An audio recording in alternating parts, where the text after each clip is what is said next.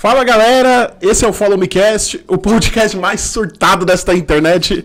Eu sou Bruno Everton, boa noite. Boa noite, eu sou o Daniel e é muito bom estar aqui mais uma vez, mais uma quarta-feira, véspera de Corpus Christi. A não ser que você esteja assistindo esse vídeo em 2000 e alguma coisa, pode ser que não seja véspera de Corpus Christi. Mas, bem. ainda neste multiverso continuará sendo, entendeu?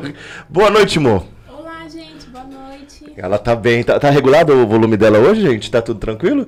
Então tá bom. Só não tem imagem da Mônica. Não tem imagem da Mônica. imagens da Mônica? Tá tudo bem.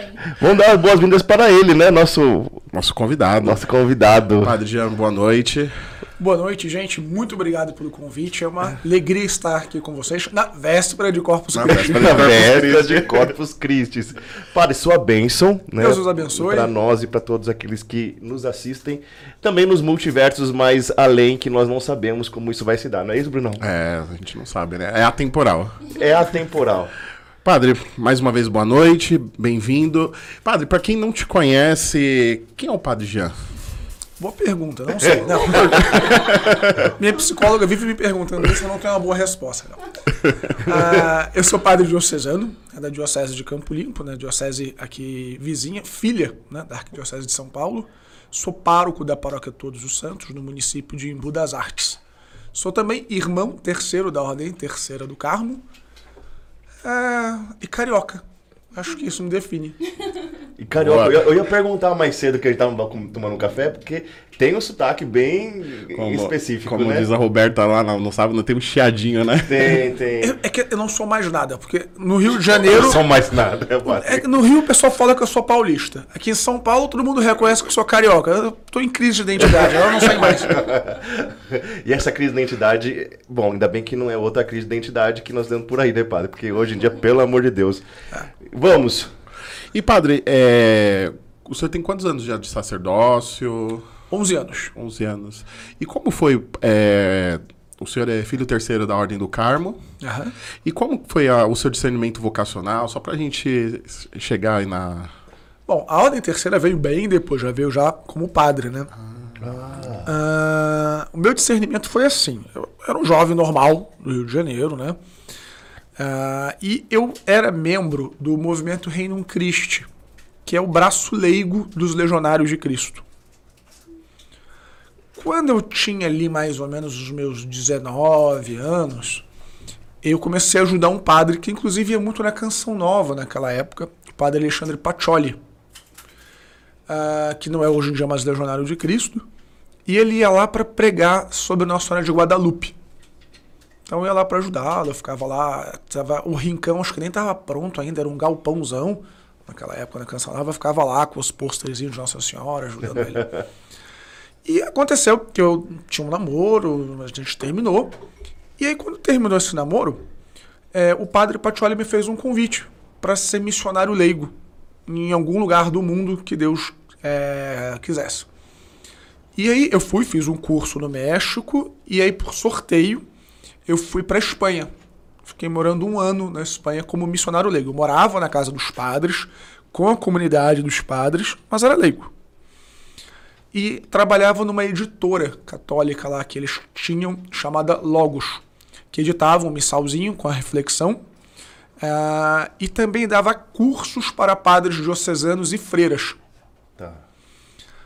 E aí foi quando eu conheci o clero diocesano, porque a minha infância inteira eu estive ou com os legionários ou participava da igreja Nossa Senhora do Líbano, que é a igreja dos maronitas. É onde a Nova tem casa de missão hoje. É, mas é do Rio de Janeiro, não é de São Rio Paulo. de Janeiro. Tá, perdão. Ah, mas enfim, é, é a mesma eparquia, né? Ah, e então lá eu conheci o clero diocesano, tudo. Mas voltei aqui para São Paulo, quer dizer, voltei para o Brasil. E quando eu voltei para o Brasil, esse padre que antes estava no Rio já estava morando aqui em São Paulo. Aí ele me convidou para trabalhar para a igreja. Já não era mais como missionário, era um trabalho mesmo, CLT, registrado, tudo bonitinho. Aí eu vim aqui morar em São Paulo, conheci uma outra menina, é, nós começamos a namorar, ela morava em Brasília, e íamos nos casar. E a ideia era que fôssemos um casal consagrado. Perdão, padre, quantos anos isso? Eu tava com 22, Hoje o senhor tem quantos? 42. É, não faz tanto tempo assim, não. É, 20 anos, né? Essa aqui nem, nem nascida era. Ah, era muito tempo. Já era, Você já tem alguns já era muito tempo. Mas enfim. ah, então a ideia era essa, seríamos um casal consagrado. Só que Deus, quando ele quer alguma coisa, ele, ele é insistente, né? É, ele não desiste fácil. E eu comecei a sentir é, as inclinações vocacionais, e conversava com os padres, olha, você vai casar, então precisa ver bem, faça saber seu discernimento. E aí hum, eu sentia realmente que Deus queria algo. E aí um belo dia, indo para Brasília, porque ela morava em Brasília, no avião eu tive uma epifania.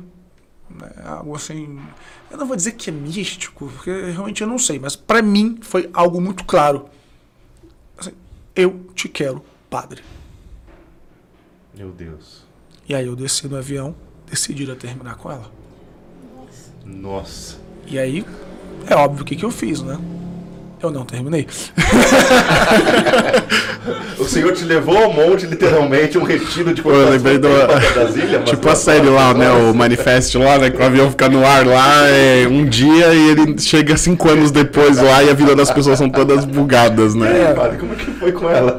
Não, aí eu não tive coragem de terminar, por exemplo. Eu- eu fiquei pensando, eu tô hospedado na casa dela. Eu não vou ter lugar pra dormir. Pois é, eu não conheço ninguém aqui em Brasília, né? Nem ponte esse diacho de cidade tem pra eu dormir embaixo. Aí eu não terminei. Terminei, eventualmente terminamos. Ah, e aí, aí eu tinha opção. Eu tô morando em São Paulo. Aí fiz encontros vocacionais no Rio de Janeiro. Só que era bem complicado eu ter que ir uma vez por mês pro Rio de Janeiro, fazer os encontros vocacionais. E aí me apresentaram ao bispo emérito da minha diocese, que era Dom, Dom Emílio Pignoli. E do Emílio Pignoli me acolheu, então eu entrei pro seminário, aqui na Campo Limpo mesmo. Quanto tempo, padre, o senhor ficou nesse é, é, no seminário? Olha, eu sou carioca, então, obviamente, eu dei uma cariocada na formação, porque O que, que seria Ah. uma cariocada, padre, na formação? você vai entender.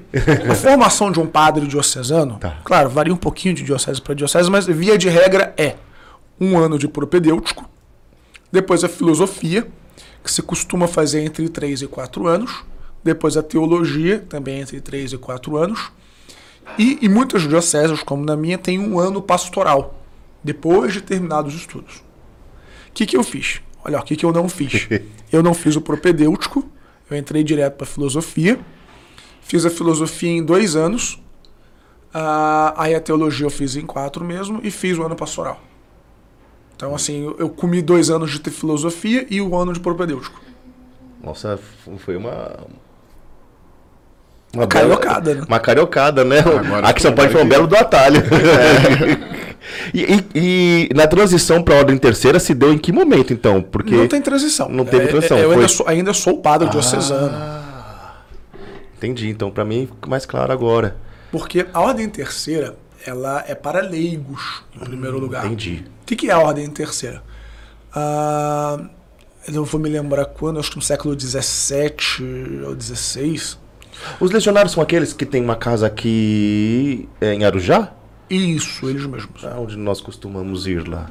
Isto. Sim, Inclusive, meu- meus primeiros seis meses de seminário eu fiz ali. Foram lá, tá. Foi lá. Ah, porque eles também têm um seminário para formar padres diocesanos. Tá. Que antes era lá em Arujá e agora é em Itapecerica da Serra, no território da minha diocese. Tá bom. Bacana.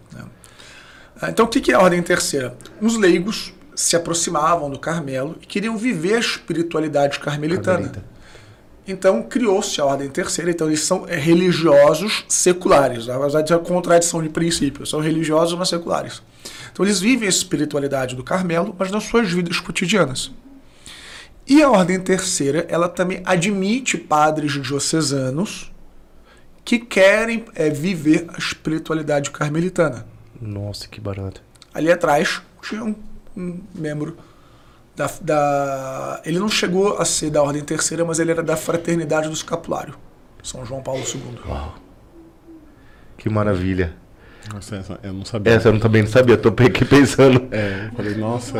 Muito. Sim, sim, sim. sim. Muito. E padre, a gente, eu conheci muito o senhor aí eh, nas redes sociais, nós estávamos conversando um pouquinho de como que da pandemia pra cá é, nós tivemos que vamos dizer assim, nos, nos desenvolvermos, né? Em questão de. de, de- mesmo. é, É, de, de de- pastor, de né? evangelização, a, né? a- o- A, a igreja tem N necessidades lá e precisou de- é, um tripé, uma câmera, começar a transmitir missa e essas coisas. E, e, e muitos padres isso se difundiu no apostolado, né? Através das redes sociais, com homilias, com, com as celebrações e tudo mais. Como foi, padre, é, o seu advento aí para a internet? Bom, Já. antes da pandemia, eu já gravava a- as homilias.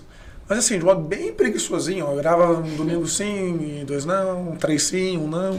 Porque o que acontecia? A minha paróquia, é, em algum momento, começou a vir, a vir pessoas que não são da, do bairro, que não, não, não são meus paroquianos físicos. Então começou a vir gente de Osasco, do centro de São Paulo, a participar das missas. Né? E aí algumas pessoas dizem, padre, eu queria tanto ver a sua missa no domingo, mas eu moro nos Cafundó do Judas, então só pode gravar a homilia? Aí eu comecei a gravar as homilias, aí tinha aquelas, aquelas webcanzinhas, aí eu gravava, né? Aí editava mesmo ali super caseiramente, foi quando eu, eu tomei gosto um pouquinho pela coisa. E aí veio, né, a pandemia, e eu fiquei muito relutante, porque, assim, a pandemia foi traumática para todo mundo. Mas para nós padres, além do impacto que, que todo mundo partilhou, houve coisas muito particulares para gente. Que é não ter gente, não ter povo. Que é o que, que, que move o coração de um padre. Principalmente de um padre diocesano. Exato. Um padre religioso que vive em clausura, não fez tanta diferença assim. Sim. Mas o padre diocesano, que ele é justamente pastor de um povo, é pastor de quem? De ovelha. Então foi uma coisa assim muito estranha. E eu detestei a ideia das transmissões de missa online. Então, em princípio, eu tinha me determinado a não fazê-lo. Porque eu previa que ia acontecer o que de fato aconteceu. O povo largou. É, ia acabar a pandemia, as coisas iam voltar ali mais ou menos ao normal. Só que as pessoas iam ter visto que dá para viver sem Deus, né? Verdade. Deus não manda raio na cabeça de ninguém. Dá para viver sem a igreja. Ninguém morre porque não foi a missa do domingo. As consequências por uma vida sem Deus e por uma vida sem igreja são outras e que não se medem imediatamente. Imediatamente. Então aconteceu. É muito comum as pessoas ainda não terem voltado. A gente que era de pastoral não voltou para a igreja. Passados dois anos do fim daquele diacho. E até voltaram. hoje, né, padre? Até hoje ninguém... tem gente que não voltou. Tem hoje tem gente que não voltou. E, e líderes de pastoral, etc. E tem muitas pessoas que ainda hoje falam assim: ai, padre, eu não fui à missa, mas eu participei da missa online, tá? então eu, eu, eu era muito relutante com esse negócio da missa online. Só que também tinha um, um- um outro problema, que era o conforto espiritual que as pessoas precisavam. Sim. Então eu sempre bati muito na tecla: olha, gente, vocês não estão participando de missa. Quem está participando de missa aqui é a minha mamãe, que está ali atrás daquela câmera, ali olhando para vocês. É só ela que está participando. Isso aqui é um conforto espiritual. Vocês ouvirem a pregação, vocês ouvirem a voz do pastor de vocês, etc. Só que eu sou meio. Tec... Eu sou meio. Eu tenho um pouquinho de toque, né? Então eu comecei a gostar de fazer as coisas, e de, e de produzir, fazer edição de cor, e tratar o som. E aí tomei gosto pela coisa. Ô padre, uma curiosidade. Então, porque assim, eu conheci o senhor é, é, do Instagram mesmo, né? De pessoas que a gente vai. Porque a fato é, hoje a gente tem buscado muitos sacerdotes é, de referência de fato. Né? E não é pra pra envaidecer, não, mas a- quando a gente vê o conteúdo do Senhor, a gente, a gente vê né, é, coisas autênticas, aquilo que realmente é, precisa ser dito, que não tá ali para agradar corações, e que é o que a gente vibra com isso, que é o catolicismo, que é o ser cristão, que é o evangelho sem meias palavras e tudo mais. Da onde surgiu o nome Padre Surtado? É bom. Da onde que Verdade. veio?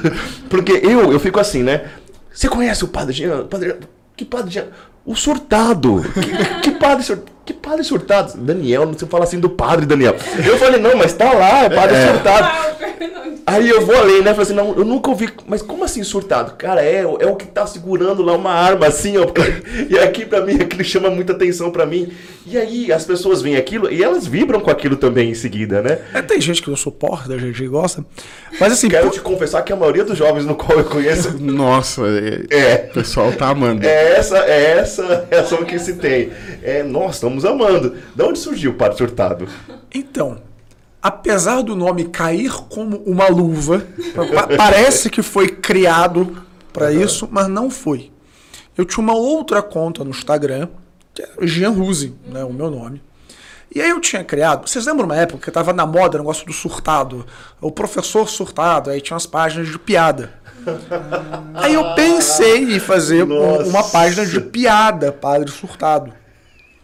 Só que eu nunca tive tempo de alimentar, aí tinha uma postagem só, tinha só uma postagem, e ficou lá. Esquecida. Aí um belo dia o Instagram é, cancelou a minha conta. Foi embora. Foi embora, morreu. E aí eu falei, bom, eu preciso do Instagram, né? Aí comecei a usar aquela. Só que aquela começou a crescer, porque a mesma época é, eu fiz amizade com o Dr. Paulo Bilinski, deputado federal. Aí começaram a me chamar para uns programas, podcast, começou a crescer, deu, deu um boom no Instagram, assim, que tinha uma pessoa, que era eu do outro perfil. de uma hora para outra eu tava com 10 mil seguidores, agora tá com 40 e pouquinhos. Ah, então foi por causa disso, né, Padre Surtado. Depois eu consegui reativar minha outra conta judicialmente, mas foi por causa disso. Caiu o nome, mas é Como pura luva. coincidência. Não, é engraçado porque a gente, a gente vê ali os conteúdos e quando a gente busca, é, a gente. A verdade é essa. é, sabe, Brasil? A gente busca aí realmente referências. Doa quem doer é aquilo que a gente sabe que a gente escute de verdade e a verdade. E combina muito. Combina. Combina muito com tudo que o senhor traz ali, a forma como o senhor coloca, a verdade que o senhor diz, né? Até com a radicalidade do evangelho que a gente busca de fato. Combina muito, não é isso? É, e eu acho que o tempo, eu acho que caiu com uma luva principalmente para esse pós-pandemia, né? Onde a gente vê que as pessoas querem um evangelho mais confeitado, com palavras mais que tocam o coração, que conforta, mas não, não um conforto genuíno, mas aquela coisa de mais de massagear, né? Então eu, e eu quando eu, eu lembro quando eu vi foi, acho que foi a única vez que o algoritmo do Instagram me trouxe coisa boa, assim, né? Tipo, deu, tá passando alguma coisa e foi uma homilia. E eu fiquei olhando, fiquei ouvindo aquela homilia e aquilo, eu falei, nossa, mas eu gostei dessa linguagem direta. Aí eu fui lá, comecei a seguir tudo. E a gente começa, né? Já viu isso aqui? Você viu isso aqui? e quando o senhor começou a responder algumas perguntas, que as pessoas começam a trazer perguntas, né? Ah, o, o- é, ah Fraternidade São Pio X e, e- e- rito extraordinário. O senhor numas sinucas de bico com umas perguntas, né? Aí, aí é que tá, às vezes eu não sei se é gente nova, aí que quer saber, ou se é um pessoal que fala assim, ah, é? Ele tem- tretou com os arautos, né? Então vamos perguntar de novo. Arautos, é... Os arautos Ô Deus, foram falar com o meu bispo. Sério? Sim. Então vamos lá. Vamos, vamos, vamos. Como que foi essa história, padre? Conta pra gente. É, é, teve treta, não teve treta? Que, por que o povo tem isso? Bom, Vamos esclarecer, não teve treta entre, entre os arautos mesmo, né? os padres dos arautos e eu. Tá bom. Jamais. Os padres dos arautos são muito corteses. É, eles estão sitiados na, na minha diocese, na minha forania, inclusive, onde a casa deles está na minha forania, está em Embu das Artes, na paróquia de um padre amigo. Mas eu teci críticas muito duras à comunidade dos arautos e leigos seguidores dos arautos é, fizeram um estadalhaço, ameaçaram na minha missa, me ameaçaram de morte. Meu Deus do céu. É uma ideia muito burra. é, então, é aquelas coisas de internet, o pessoal xinga, xinga, Meu mas não faz, né? É que nem cachorro no portão, né? A internet é que nem cachorro no portão. Dois cachorros brigando. Se você abre o portão, ninguém faz nada. Eu queria ver alguém entrar na minha, na minha missa e fazer bagunça, né? Sim. É óbvio que não faz. Mas, mas foi isso, então. Eu teci críticas severas aos arautos, opinião de que eu não mudei de, de opinião, ainda acredito naquilo que eu disse, mas eu preciso fazer essa ressalva. Os padres dos arautos são muito gentis, muito corteses, inclusive há alguns padres que eu conheço pessoalmente, e tenho a impressão de que são pessoas sinceras e muito santas, a despeito da crítica que eu faço à estrutura e à comunidade em si dos arautos. Sim. Ô padre, e tocando um pouquinho nesse assunto, porque assim, tanto aquilo que, que a gente disse agora há pouco, que você falou, Bruno, é, eu acho que a gente com a pandemia a gente perdeu se é que em algum momento a gente já teve isso um pouco mais forte, e aí a gente tece um pouquinho mais de críticas, e eu vejo tanto um lado de um povo querendo um evangelho um pouco mais açucarado, cheio de mimimi, o amor, tudo vale, aquela coisa que está acostumado hoje em dia, padre, é, e, e, o amor, é, é, sempre o amor, né? É aquela coisa toda. O coração. E, é sempre o coração, né? Aliás, é, o, o, o, bebê vai lá, vai no Banco do Brasil abrir uma conta que ele vai patrocinar o amor lá, tá bom? Desco ah, gente, ah, vou, vamos falar, vai. Então é o seguinte Padre, é, como que hoje a gente consegue, de fato, no, na visão do senhor, é, viver de fato a radicalidade do evangelho? Como que a gente conseguiu se perder, ou se é que em algum momento a gente teve aqui no Brasil de fato? Porque ao mesmo tempo que eu vejo esse a, a, o amor tudo pode, eu que lido com juventude, eu vejo uma juventude muito sedenta de buscar grandes referências, que hoje a gente fica garimpando, de fato. Né? É, e para a gente é uma alegria e é um tesouro precioso quando nós encontramos sacerdotes que podem e nos levam a isso. Né? E Mesmo eu, que seja pela rede social. Isso, e, e, é muito antagônico, né? É tanto esse, esse, fato de ser muito açucarado, mas também tem uma juventude nova se levantando, não é? E a radicalidade do evangelho hoje fica, fica no meio disso tudo, padre. Como que a gente consegue viver isso? Como que o senhor pode trazer isso para exemplificar para nós? Essa é uma pergunta bem complexa. Né? Vamos tentar estruturar Por aqui uh, o raciocínio. Nós vivemos em um novo ethos, ou seja, é uma nova ética, uma nova moral do politicamente correto. Tá. tá? Ou seja, é, como nós nos despegamos da realidade. Inclusive, esse é o tema da minha homilia amanhã, Corpus Christi, esse despego da, da realidade. O senhor já fazendo um spoiler. É, é o spoiler, né? nós nos apegamos da realidade. Não importa mais a realidade.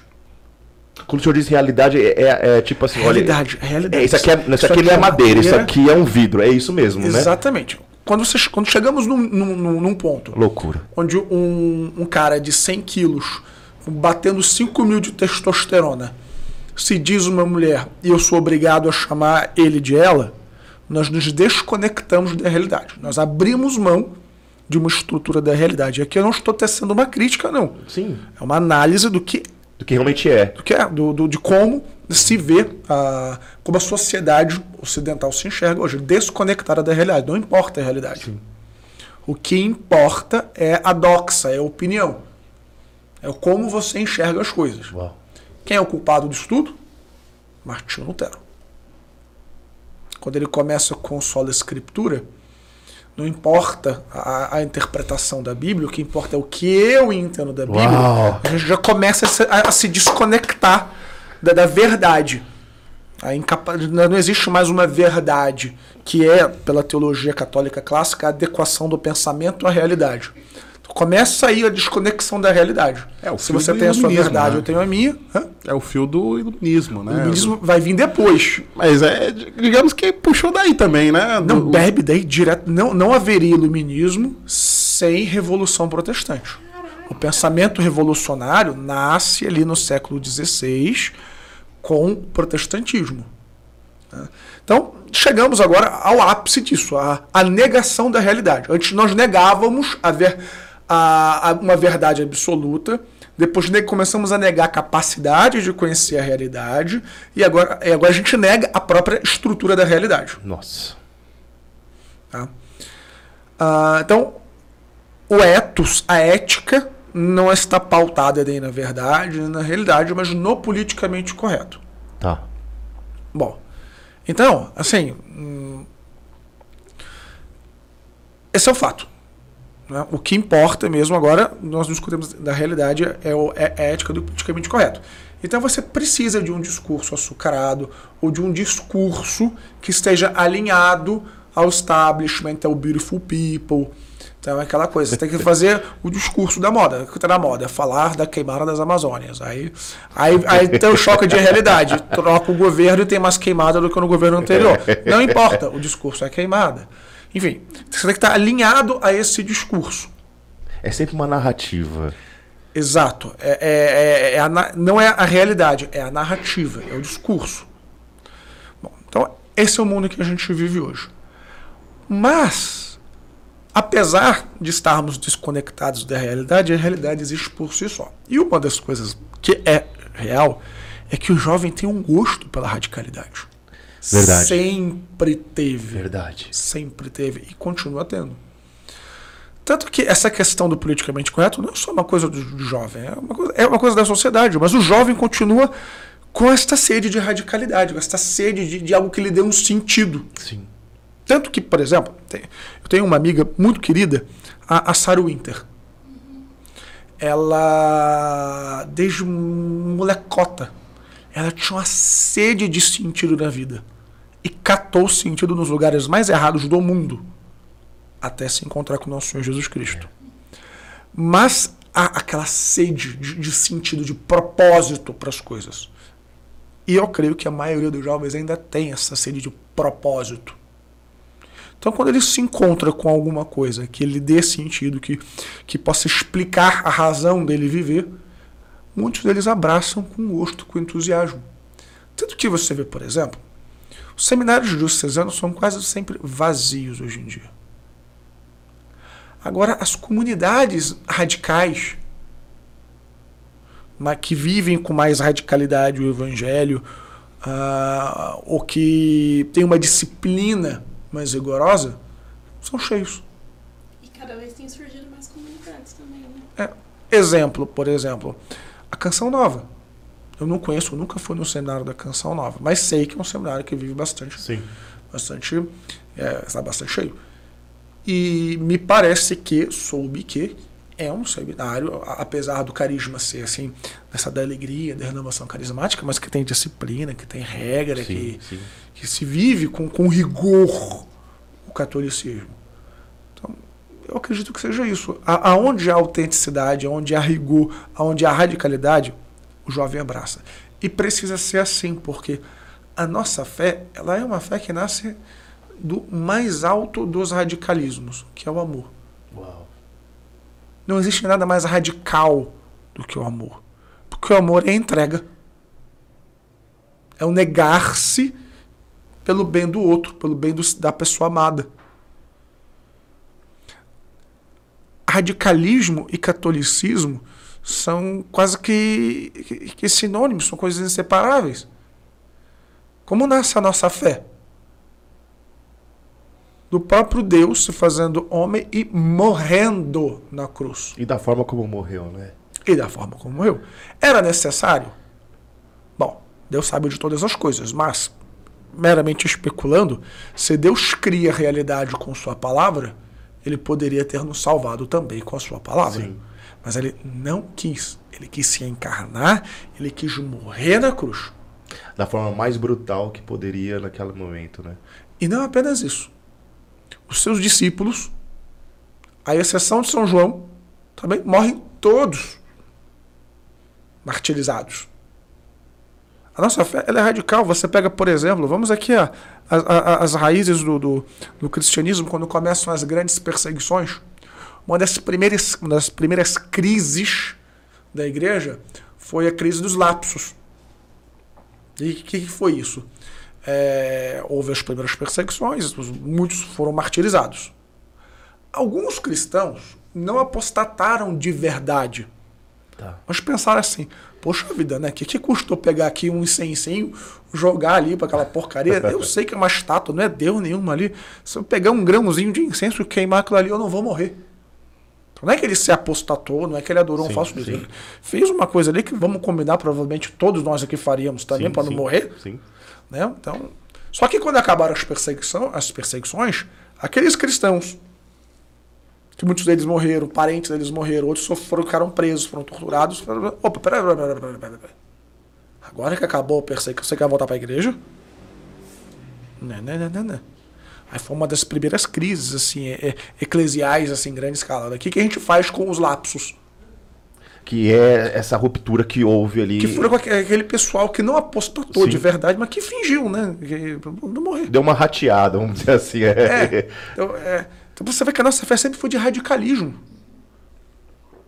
É, você pega, por exemplo, Santo Inês, prefere morrer do modo brutal, Santa, Santa Ágata de um modo brutal. Então a nossa fé ela sempre foi radical. é, não radical no sentido do fanático, da, da agressão ao outro, mas de que ela é uma fé ou eu vivo ela na sua integralidade ou não serve. Não serve.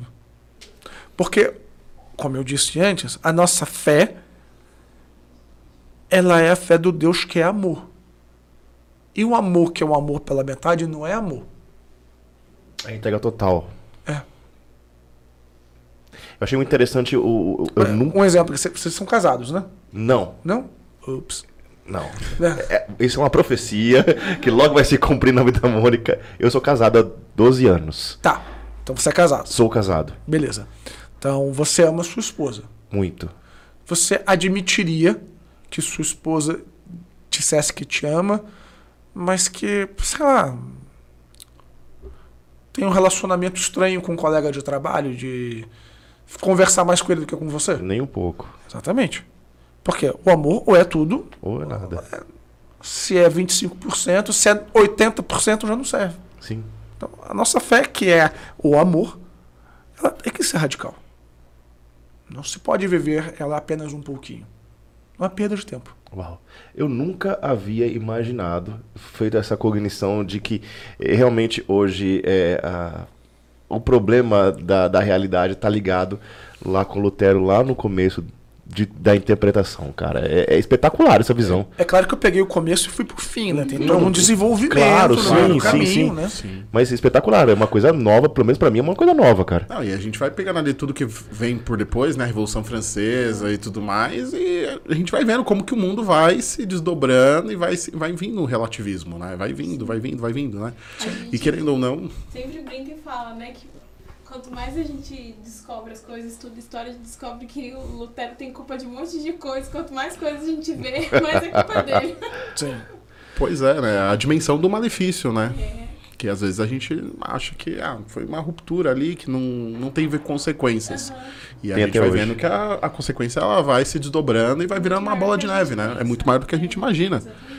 E a gente vai vendo, por exemplo, eu, eu, eu gosto muito desse período da pandemia, né? Da gente fazer essa comparação do antes e depois, porque não que antes nós éramos é, excepcionais católicos, mas isso, isso ficava um pouco mascarado, né? Depois desse, desse período que, querendo ou não, né, como o padre disse, né? Ele já teve essa percepção de que as pessoas. E hoje você vê que as pessoas realmente estão aprendendo a viver sem Deus, a viver sem a igreja, sem a religião, com toda aquela questão de fechar as portas da igreja não sei o que, e dar outros heróis, né? Outros heróis, e aí você vai tirando o olhar da pessoa de Deus, né? E a gente vê isso até na questão de sacramentos, né? A as pessoas hoje mal, as pessoas não têm mais aquela coisa do, do zelo por, por um batismo, de buscar os sacramentos, confissão, né? Então acho que tudo isso também É, pra, pra ser honesto, acho que a pandemia ela não agravou nenhum problema. Eu acho que ela mostrou problema. Só foi tirar o, o tapete de cima da, da sujeira de fato ali, né, padre? É, porque se a gente pega, por exemplo, ali na, na periferia onde eu moro, cara, tem assim gerações assim, já tá, o neto já é evangélico. Eu lembro que quando eu era mais, jovem, a gente pegava assim, a- o cara era evangélico, mas a mãe era católica, a vovó era católica. Sim. A gente já pega hoje em alguns lugares segunda, terceira geração de evangélicos. Então é uma coisa assim, ela só ficou mais escancarada. Aquela falta de importância que as pessoas davam, ou melhor, a importância apenas social que as pessoas davam para a igreja. Como eu falei, a pandemia mostrou que Deus não mata ninguém porque, Deus, porque a pessoa não vai na missa. Né? Dá para viver sem Deus, dá para viver sem a igreja. Fina certo ponto. É isso. E, e um- acho que um ponto importante também, padre, é quando a gente vê é, pessoas optando, né, saindo da fé católica, porque até um tempo atrás, a gente falava isso na, na- na semana passada, né? É, o que, que a gente pode atribuir também se houve alguma negligência ou algum erro de nós católicos? Porque eu fico sempre imaginando, será que eu poderia ter feito alguma coisa mais? E com certeza eu deveria ter feito deveria ter sido mais santo e até hoje talvez não tenha conseguido. É, aonde, onde que nasce, padre, é, lá atrás talvez esse problema que só é, se demonstrou, não se potencializou mais, é, onde nós erramos, on- onde a- a- nós deixamos de fato de talvez de pregar um evangelho daquilo que como ele realmente é, formamos pessoas é, mais mais moles, não sei se a gente pode dizer dessa forma, ou mais é, frouxas na fé. Como que o senhor vê? Onde, onde, onde provavelmente a gente tem errado, padre, com isso? Eu escuto muito falar do- da catequese, né? É, mas como hoje até dentro da- das nossas paróquias, né? A gente tem dificuldade. Eu, eu, eu gosto muito da questão do, do exemplo, né? Eu acho que quando, quando eu me porto como católico, eu não preciso fi- Ficar falando. Eu não preciso ficar falando. Acho que o, meu- o agir natural de um católico, ele por si só ele exalta. Né, a fé dele, o que ele acredita, o quanto ele está enraizado, né? Porque eu vejo que as pessoas elas têm discursos, mas ah, no dia a dia é onde você vê que no frigir dos ovos as pessoas não são tão católicas assim. É que a gente fica buscando, a gente vai tentar achar, ah, é a teologia da libertação, é o iluminismo, ou, ou- é a catequese que a gente nunca deu uma vazão correta para ela. E eu acho que a gente nunca chega num consenso de fato se como que a gente pode ter errado lá atrás para ter esse reflexo. Bom, e a gente vê estatísticas aí que daqui a pouco o Brasil ele deixa de ser efetivamente um, um país católico e vai se tornar um país protestante daqui a O pouco. Brasil já se tornou um país protestante. Sim, né? Ah, já se tornou. Isso é óbvio e evidente. A gente percebe isso por uma coisa besta. Piada. Qual, padre? Qualquer piada. Antes o referencial de piada no humor, no imaginário das pessoas, no imaginário das pessoas, o referencial de religioso cristão quem era? Padre. Então tinha um monte de piada de padre, de freira. Hoje tem piada de pastor, porque o imaginário das pessoas identifica o líder Nossa, verdade. cristão como o pastor, não é mais Sim. o padre. Uau. Tanto que eu, fiquei- nossa senhora, eu ficava pra morrer. Eu recém-ordenado, né? Feliz da vida, pega, cheirava, mas, hum, óleo de crisma. Aí eu andava lá pelas minhas favelas com a minha batina, feliz, morrendo de calor, feliz da vida. Chegava pirralhada e falava, benção, pastor. Putz. Eu ficava pra morrer, mas ah, é, é, é um ali, um sinal. Pra eles, o líder cristão quem é? É o pastor. Meu Deus. Nunca. Tava comentando, tá, na- vim- vindo pra cá com o menino do Uber, que eu só fui parado na Blitz uma vez na minha vida. Aí eu parei lá, baixei o vidro, aí o policial falou: Que que é você? padre, né? Caramba, padre. Teve um outro dia também que eu, eu quando eu vou ao shopping, assim, eu não gosto de batina, eu gosto de roupa civil porque eu quero comer meu lanche em paz. Mas aí teve um dia que eu, Não, porque alguém vai estar o senhor comendo uma batatinha no McDonald's, o senhor pode confessar. quem me dera que fosse isso. Quem, quem, quem Não, é isso que eu falar. Não, é isso que eu ia falar. Acho que o padre não tem essa expectativa, né, padre? Não, o problema é outro, assim. Nossa, padre no McDonald's. hum, É o dinheiro da onde? É, é pra morrer. Então, assim, mas, mas aí teve um dia que eu fui pra minha mãe com algum lugar. Aí minha mãe inventou que queria ir no shopping Eldorado pra comprar alguma coisa que ela viu no shopping Eldorado. Eu falei, tá bom, vamos lá. Aí eu tava descendo assim a escada rolante. E aí subindo, tava vindo o Arnaldo Jabor. Final do Arnaldo Jabor. Nossa. Aí ele assim. Algo que deveria ser Natural. comum, natural, é espantoso. Né? Mas agora, voltando aqui à- à pergunta. Cara, eu não sei. Eu acho que não dá pra gente identificar um erro só. Foi a teologia da libertação. É um ou conjunto, então. Eu acho que é um conjunto de coisas, mas que parte, talvez, talvez, de um princípio de tentar dialogar com o mundo. De tentar negociar com o mundo. Uau. Nunca tinha percebido, pensado assim. Não sei, porque isso é que de verdade é, é puro chutômetro, sim. achômetro pessoal, não sou sociólogo nem nada, mas me parece que quando a gente começa a querer dialogar com o mundo, a querer adequar a igreja ao mundo e não o contrário, fazer com que o mundo se adeque à igreja, é quando a coisa, pra mim, parece que se perde, né? Como sempre foi antigamente, né? Era sempre o mundo que adaptava a igreja, né? Porque tudo. É, a era- igreja cristianizava uma, um costume, a igreja cristianizava uma festa, né? Se a gente pegar lá, né, a, Os nossos feriados. a- a- é, as festas romanas que, deu, que, que a igreja foi lá e começou a realmente catequizar o mundo novo, né? E hoje tá acontecendo ao contrário, né? A gente, perde, a gente perdeu a festa da véspera dos mortos lá, o Halloween. Foi, perdemos, né? Porque hoje já é qualquer coisa, né? Menos, menos cristão. Até porque os cristãos agora repudiam o próprio, né? Então, é, eu vejo que esse. Eu acho que eu concordo, eu, tenho, eu concordo com o padre quando ele. Eu acho que tem aquela coisa, a necessidade de dialogar. Eu acho que é- é- há uma necessidade, né? É, as- nós precisamos entender como que o mundo está vivendo, como que ele está pensando e como ele está agindo. O problema é quando eu quero pegar o que está aqui dentro, eu pego- quero pegar aqui o meu, o meu sacramento e eu quero adaptar o meu sacramento para tornar ele mais acessível para as pessoas, sabe? Eu acho que aí mora um perigo. E aí a coisa, ela descamba, assim, para para outros aspectos né, da, da existência e do convívio. Você pega, por exemplo, assim, a sociedade ocidental está num processo acelerado de suicídio. Nós eh, temos asco da nossa história, nós temos asco dos nossos costumes. Esses dias, acho que foi no milha de domingo, eu estava falando sobre a, a meditação, né, a- a oração mental. E eu falo para as pessoas, ninguém, a, ninguém, a maioria das pessoas hoje não sabe o que é meditação. Você fala de meditação, Precisa que é yoga. exato, É pensam na meditação oriental. Ou seja, um ocidental não sabe mais, um católico, mas não sabe mais o que é a oração ma- mais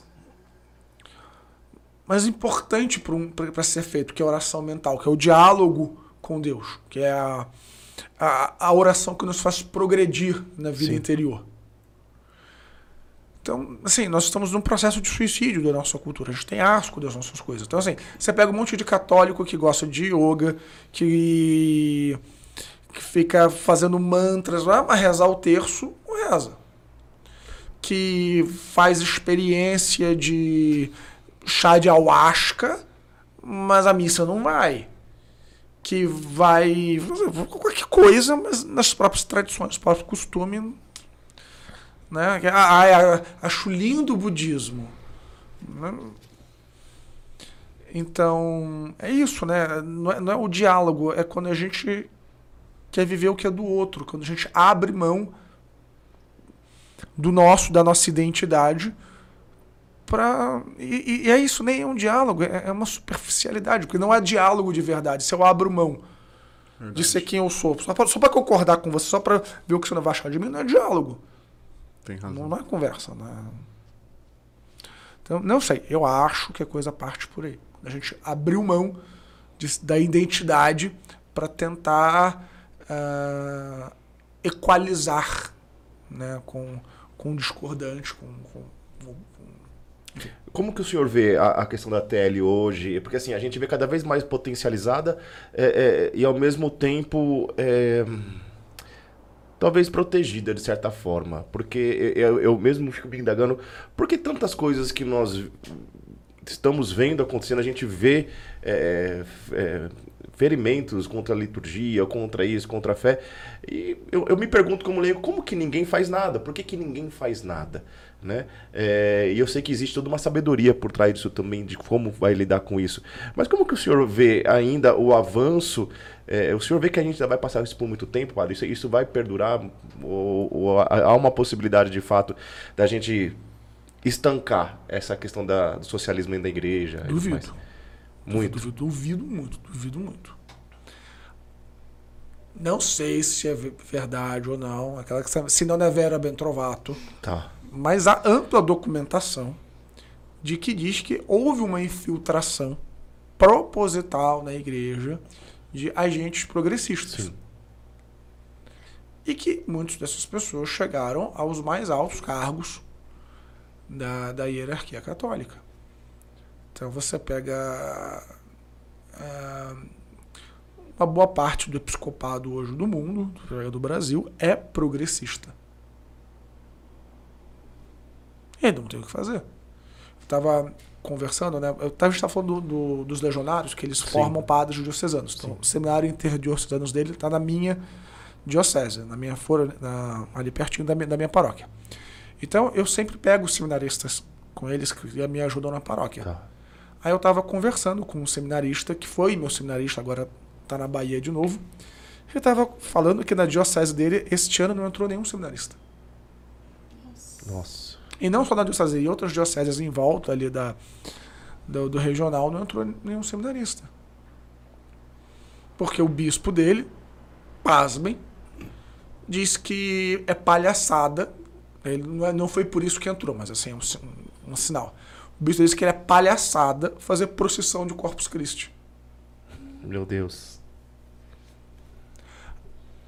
Agora, você pensa, por que, que um jovem vai deixar de se casar, vai deixar de ter um emprego, vai comer o pão que o diabo amassou e deixou fermentando?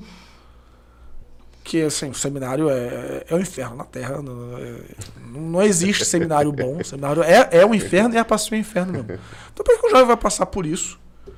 Depois vai querer ser padre para sabe, para aguentar a porrinhação, para ter que ficar pagando conta dos outros e ficar implorando dinheiro para pagar salário de funcionário, para não viver a radicalidade do evangelho, para não fazer uma procissão de Corpus Christi, porque é palhaçada. É, nossa. Então, enfim, parece que há, há de fato essa infiltração da igreja e que assumiram a maioria. Então, eu não vejo, não vislumbro num futuro próximo ah, que as coisas vão melhorar, não. E não sou só eu que penso nisso, não. Bento XVI ele era muito cético nessa questão. Ele falava assim: não importa, nem que a gente volte a ser 12. Então já era uma, uma previsão dele dessa forma já. Já, ele fala.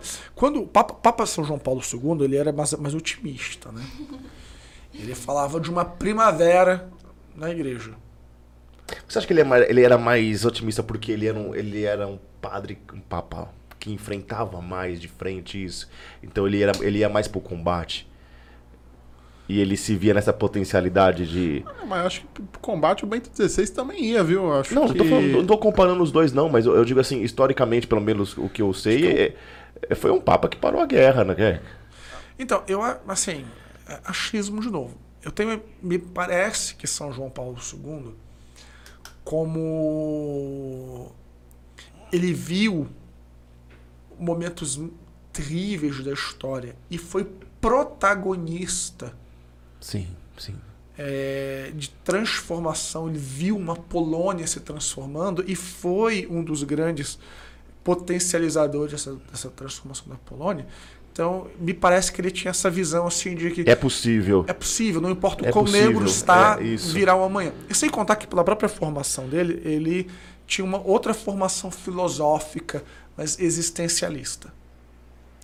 Então, São João Paulo II, ele era um homem brilhante. Bento XVI era outra coisa. Ele era genial, no sentido estrito da palavra. Gênio como Tomás de Aquino, Leonardo da Vinci, Albert Einstein, é, Joseph Ratzinger. Ele era genial. Gênio mesmo. Assim, era Aqui está uma pessoa brilhante. Do intelecto, assim. Bento XVI está lá na outra sala. tá? Então, então Bento XVI ele é capaz de uma análise mais, mais profunda da realidade e não da expectativa. Tá, tá. São João Paulo II ele era um homem muito da esperança. Isso é permeado no- no- no- nos livros dele, mesmo nos livros dele antes de ser Papa, no O Amor e Responsabilidade, por exemplo. Você- É muito notado pela esperança. Bento XVI, obviamente, ele escreve Aspe Salve, não é que ele não era um homem de esperança, mas ele percebia a realidade, as coisas como ele fazia uma análise da realidade, né? análise lógica. Então eu dizia assim: haverá uma primavera na igreja. Não é agora. Agora a igreja provavelmente vai passar por um processo de recolhimento e de transformação, de renovação, de redescoberta da fé. E me parece que a análise de Bento XVI está acertada. Nós estamos nesse momento de reco- recolhimento, é isso. É, de, Eu vejo dessa por exemplo, forma. Porque a Europa já aconteceu isso há muito tempo, né, padre? a Europa acabou. Acabou. Acabou, acabou. Mas você pega, a gente tava- começou falando assim da- da- do- dos padres da Sim, internet. Sim. Vê que tem aqueles padres bobão, né? Que gosta de fazer é, o amor Ah, e, você vai vencer, e acredite, Deus te ama. e que faz um big sucesso entre as massas. Tem uns otários, tem uns trouxa que falam umas coisas assim mais assim alinhadas com a doutrina da igreja, que tem assim um grupinho que segue. Então, é, eu acho que esse vai ser o processo, né? De sermos poucos, mas que viveremos com um pouco mais de radicalidade, com um pouco mais de autenticidade à fé. Ainda que sejam nas catacumbas, que nem na época da pandemia. É, não, mas, mas eu, eu, Eu eu, adorava ir nas missas clandestinas, desculpa aí, mas eu fui também. eu adorava, Nossa, gente. Eu vou agora que passou, missas Fomos em boas missas. adorava. passagem, Aquela viu? clandestinidade de a missa, pra mim era tudo. Apesar de ter sido um horror, tivemos experiências assim, né? Eu lembro que toda quinta-feira eu dava plantão na praça. Então eu expunha o Santíssimo na porta da igreja e aí ficava ali sentado lá de fora confessando. Uau. Toda quinta-feira. O senhor ainda faz isso hoje? Agora não precisa, né? Tem os horários de Tá, confissão, né? tá. Mas é, era, eu ficava na praça, porque não podia entrar, ninguém podia entrar na igreja. E proibido. colocava o Santíssimo ali na. na- Ficava na porta, Na lado de porta. dentro. Eu abria a porta e eu ficava na praça, ninguém entrava na igreja. Tá bom. E às vezes eu começava às 10 horas da manhã e terminava 8 horas da noite, porque vinham gente assim. Às vezes vinham gente de outras cidades, do interior de São Paulo, para confessar. E ficavam ali, eu aproveitava e ficava ali horas, adorando Jesus. Ah, graças a Deus acabou, não precisa mais disso, mas também era uma experiência bonita sim, de ver que pessoas que às vezes dirigiam 4, 5, 6 horas só para se confessar. Eu adorava. É, então, e por, é, por outro lado, né, eu vejo hoje uma ascensão, não sei se essa é a melhor definição, né, talvez eu esteja exagerando, mas assim, eu vejo hoje muitas pessoas é, buscando práticas antigas que hoje, é, de, que um, de um tempo para cá, nós já não víamos mais na igreja. Por exemplo, é, não é tão recente, mas a, a, a volta do uso do véu, a consagração à Nossa Senhora pelo método de São, Luís, é, A devoção escapulária. a devoção escapular, bem mencionado, na bem mencionado. vida. Então, eu acredito que pode ser aí um princípio dessa primavera, talvez. Talvez vá. Eu, eu acredito que essa busca pela tradição, essa busca lá dos padres do deserto, essa, esse- esse, olhar para trás, e, aliás, não para trás, né, mas para dentro da igreja, eu acredito que isso também é, é e tem acontecido muito com os jovens, né? Os, os novos padres é, é, resgatando o uso de batinas. é, eu, eu acredito que isso pode ser talvez um. Pode, mas o que sobrar? Porque também nós não podemos negar que as pessoas elas são muito por modas. Verdade. Então houve uma época que a consagração à Nossa Senhora virou uma febre. Se você não é consagrar a Nossa Senhora, você não é católico. E aí ficava todo mundo comprando as cadeias. Era, era umas cadeia saiu e Era umas né, correntes kit, logo né? da... Sim. É, da- dos e- rappers, e- né? E, que Desse chegava às vezes assim, a ó. ser esquisito até a coisa. E hoje em dia já há muito menos. Então há os consagrados, aqueles que leram o tratado, que procuram. Porque assim, o que, que adianta a pessoa se consagrar a Nossa Senhora e nem na missa no primeiro sábado a criatura ia? Pois é, não cumpria. Né? Não ia nunca, nenhuma festinha mariana, nunca ia. É Nossa Senhora de Fátima e olha lá. Então, assim, é complicado. Tinha pessoa que usava véu na missa, mas shortinho cavado no, no popô fora de casa. Então, missa tridentina. Problema danado. Tenho missa tridentina na minha paróquia. Eu sou um dos padres diocesanos que tem a permissão para celebrar. É, mas é que você chega lá, um, um pessoal que quer a estética da missa. Eles querem chegar na igreja, querem tudo pronto, querem um coral é, gregoriano. Aí ele chega, senta, ajoelha, levanta, comunga e vai embora. Não se preocupa com nada. Tanto que o Papa Francisco, apesar de eu ter ficado muito triste quando lançou Tradições Custódias, ele falou uma coisa lá: você, você quer a missa tridentina? Então você se vira. Você sustenta o padre que vai celebrar, a comunidade tem que se virar para fazer acontecer. E nesse aspecto, nossa senhora, o Papa Bento XVI, ele foi, Bento não, o Papa Francisco, ele foi assim, muito acertado. Porque os padres que queríamos a missa e ouvíamos a molecada, ai, queremos missa tridentina. Tá bom, quem é que pode chegar mais cedo para abrir a igreja? Zero. Pronto. Tá, mas será que você pode, pelo menos, arrumar depois a- o presbitério, porque vai ter a missa na forma ordinária, né? Quem pode arrumar? Cri, cri. Aí você tem amor à tradição, coisa nenhuma, tem amor estético. Verdade. Mas acho que você tem razão. É um olhar para dentro que aqueles que os fazem com seriedade, aqueles que perseveram, sim, são os primeiros indícios, né, da transformação que acontecerá. Mas tem que separar a coisa, porque tem muita gente que vai por estética, vai por modinha. É renovação carismática mesmo Sim, tem razão. né? É, eu acho que ela foi importantíssima na conversão de muita, muita, muita, muita, muita, muita gente. Mas tem muita gente que ia porque tinha baladinha, porque tinha, adorava Como é que ouvir chama? a- Cristoteca. Tinha cristoteca. Meu Deus do céu. Adorava o negócio do repouso no espírito, adorava o negócio de oração em línguas. Mas que não vivia nenhuma conversão profunda Sim, e até hoje. né? Então, enfim, eu penso que é isso, né? Mas é, é que eu acho que é talvez um reflexo de tudo que se refere a, a movimentos de massa, né? Eu acho que, que acaba tendo esse, esse, essa consequência negativa, né? Até por isso que eu acho que faz sentido mesmo essa questão de que o senhor falou, né? De vamos voltar a ter pequenas comunidades, assim, que é o que foi, o cristianismo começou assim, né? Eu acho que é, Ah. acho que esse é o, o jeito que mais funciona mesmo, né? Assim, as coisas. É como, como, como a nossa civilização se descristianizou, nós vamos ter que fazer tudo de novo. Fazer o que a gente Eu acho que é muito interessante isso, porque hoje, olhando, o senhor falou uma coisa que nós vamos reduzir, tem um grupinho de pessoas que querem de fato, e tem. Hoje a gente trabalhando com jovens, é, bom, eu tô, já estou nos 40 também, é, en- entrei dentro do movimento, eu tinha de 24 para 25 anos, é, tentando me descobrir desde os 22, 23 para onde Deus me queria, e efetivamente hoje a gente tenta se manter nisso, né? É, e, e são gerações completamente diferentes, padre, porque a gente pega a geração da, da minha época, era uma coisa. A geração atual, eu, eu, eu costumo dizer, eu acho que a pior de todas que nós temos é esta.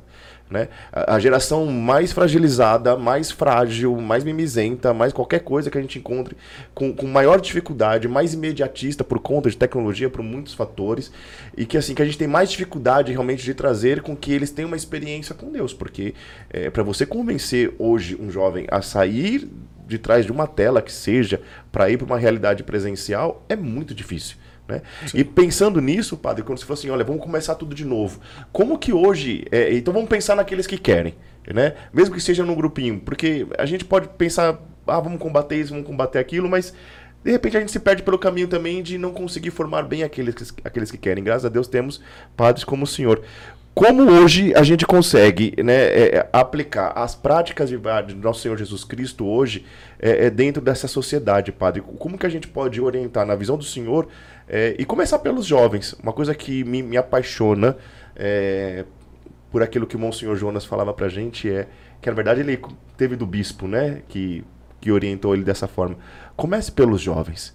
Porque o senhor trouxe uma verdade, né? O, jovem ele tem essa inclinação à radicalidade. Se você apresenta um sentido para ele e Cristo de verdade é o sentido, é, e ele tem uma experiência, é muito difícil com que ele não tenha aquilo como grande amor da vida dele. Como olhar hoje, padre, para esse grupinho pequeno e, e ensiná-los de fato a ser Jesus né, dentro da sociedade hoje? Não sei. Ahn, o que. Posso falar da minha experiência. Por favor. Não, não, não tenho aqui o caminho das pedras. Mas a minha experiência, desde jovem, é comunidade. Eu venho de uma família católica. Que meu pai era italiano, todo italiano é católico até que se prove o contrário. E é muito fácil se provar o contrário. Mas, tanto que assim, quando eu era adolescente, assim, você vai à missa. Ah, vai comigo, papai? Não, vai, vai à missa você. E eu entrei para um grupinho de pré-adolescentes ali, um grupinho de jovens, né? Sim, que- sim. Nos anos 90. Grupo. A gente viveu a mesma, mesma, Sim, mesma sim, época. sim, sim. E ele, eu fiz amigos. Me apaixonei por Jesus Cristo. Uma ova. Gostava dos amigos. E os amigos eram da igreja. Então, aquela vivência comunitária Depois, com a catequese, Foi te permeando. me fez amar Jesus Cristo e a igreja. Mas não começou nem por Jesus Cristo e nem pela igreja. Começou pela Que comunidade. fantástico. Começou pelas pessoas. É. Então, eu acredito que seja por aí. É, e particularmente teve alguém muito importante para mim, que foi o meu padrinho de Crisma depois, né? Ele era o coordenador lá do, do grupo de jovens. Ele era um cara que eu achava legal. Ele tocava violão. Ele gostava dos assuntos que eu gostava. Eu- sabe aquele pessoal mais velho, assim, que você vê assim, cara, que cara legal, cara. Então foi isso, assim. Aí a coisa começa por aí. A minha paróquia é, não tem grupo de jovens, mas tem grupo de amigos. Tem uma galera que sai quase todo fim de semana pra tomar o açaí, que vão nas casas uns dos outros. Pra comer, porque a gente gosta de comer, né, padre? Ó, a nossa, bom, a nossa religião ela começa em torno da mesa, né? bom, já que eu vou morrer daqui a algumas horas, né? Deixa eu comer. É, o primeiro milagre foi uma festa, Sim. né? 600 de vinho. Enfim. Mas assim, amigos, comunidade. Então, para mim, na minha experiência, é o que funciona. Comunidade. As pessoas que se gostam, ah, que têm afinidades umas com as outras, e aí que por causa disso começam a partilhar, e aí começam a se conhecer, e a namorar, e a casar, Ia ter e a filhos, né, padre? Tanto que é, ali na minha creche do tio Herodes. né? Não, de verdade, tem a missa que é. "Ué". Aí o outro neném assim. Ué. Aí eu tô. Ué. Mas tá um coral de Daqui a pouco um abre uma segunda voz. Ué, ué. É. E aí a coisa multiplica. Neste exato momento, eu acho que eu tô com seis mulheres grávidas e nos últimos três semanas nasceram três crianças. Mas o senhor tava falando pra gente antes porque o senhor deu uma orientação, né? Como é que foi a história? Eu caí na besteira de. Ele falou assim: casem, tenham filhos e não usem anticoncepcionais que é pecado. Meu Deus do céu. E aí o povo levou a sério. Pois é. Então, mas é. Mas são. Eu tenho muito, alguns dos casais que são da paróquia são da paróquia. É paroquiano, casou paroquiano que tem filho com paroquiano. Então, na, minha, na minha experiência, a coisa funciona assim. Claro, eu tô falando de uma paróquia de bairro. Sim. Mas sei lá, cara, vamos pegar a Canção Nova mesmo. E, tem muitos anos que eu não vou na Canção Nova, que eu não vou lá. Mas eu lembro que quando eu ia lá com o padre Alexandre Pacioli, aí, é assim, a, a estrutura já era gigantesca, mas os membros da Canção Nova eram mais ou menos todo mundo meio que se conhecia Sim, sim. né? a- Eu almocei na casa do, do Ricardo Sá. Eu não sei se ele é da Canção Nova ainda. Não, mas, mas. na, mas na época ele era um Sim. dos né, mais ali chegados. É, então, o Flavinho. Flavinho. Então, mas é todo mundo assim, meio. Eu, eu- eu lembro até, faz muitos anos, mas acho que era um prédiozinho, morava todo mundo no mesmo prédio. E tudo jovenzão ali mesmo, amizade, era, era mais ou menos isso mesmo. É. Então, na- me parece que as coisas funcionam bem assim. E é bem aquilo que Jesus fez mesmo, né, gente? Jesus não começou com os 72, ele pegou 12. Vou formar esses 12. E pessoas já até próximas dele ali também. Tiago era parente. né? É, então, enfim. Me, me parece que esse é um bom caminho. Comunidades, coisas pequenas. Eu acho um excelente caminho. E, e todo mundo ali junto. é, Vocês aqui, por exemplo, É, vocês tudo bem, são um braço de uma comunidade, não, mas vocês são uma comunidade pequenininha. Pelo pouco que eu vi, vocês têm entrosamento, vocês são amigos. Somos. Me me- me- vocês me passaram essa impressão. Sim, sim. De que são amigos. Não, somos amigos. Amanhã a gente já tem estado marcando pra ir na Santa Missa. Amanhã nós vamos ter outras coisas pra fazer. Vamos sair pra comer. e é nesse Pra nível, não é, variar. É que, digamos que é, é eu acho que essa é a dificuldade, talvez, da, da, da evangelização hoje, né? Acho que com o advento ali da renovação carismática, com os eventos, aquela coisa de eventão, eventão, eventão, retirão, retirão, retirão, rebanhão, rebanhão, rebanhão, parece que só se evangeliza em massa, né? E eu acho que tem, e eu acho que a evangelização em massa, ela, ela convida você a um trabalho posterior, que você só vai conseguir fazer isso com proximidade, meio que pegando na mão, acompanhando, né? E eu acho que isso hoje ah, nós temos mais dificuldade. porque nós fazemos coisas grandes para evangelizar, mas nós não temos talvez braço suficiente na hora de ir no um a um. Né? Então, eu acho que aí é o, é, é, entra o lado É o problema, complexo né, da evangelização hoje. Porque eu lembro que eu- há um tempo atrás eu estava. Há um tempo atrás, não, tem uns, uns anos aí. Eu lembro de que eu estava na missa lá na Diocese de Santo Amaro, onde eu trabalhava, na missa com o Padre Vander. Eu lembro que tinha uma pessoa que estava totalmente des... Acho que a primeira, primeira vez que ela foi na missa, porque ela tava conversando e assim, a missa toda silenciosa, tudo. E eu, e lembro que o padre, depois no final, ele veio dar uma palavra ali, né, falando que nós deveríamos observar melhor o ambiente que nós estamos, né? Se as pessoas se ajoelham, eu lembro como eu fui, quando eu fui pela primeira vez uma missa tridentina, eu olhei assim, tem que ajoelhar. Tem que levantar. Né? E mas assim, você se adequa a- ao ambiente. Então eu penso assim: se o jovem ele, se ele, se, se ele tem uma experiência ali inicial com Jesus, se ele não consegue ver em nós comportamentos católicos, comportamentos cristãos, ele não vai adquirir isso sozinho, né? Então acho que é, é- tem essa coisa do um a um, né? É Igual Jesus, né? Ele, é, ele pegava ali os discípulos, mas ele fez um trabalho individual ali em cada um deles. Né? Não, é uma coisa do dia pra noite, o- os 12 agora são incríveis. A gente viu o que aconteceu com Judas, com Pedro, aliás, com todos, né? Porque no final das contas só ficou ali São João com Nossa Senhora, que talvez tenha ficado por não deixar ela sozinha mesmo, que talvez a vontade dele talvez fosse embora também.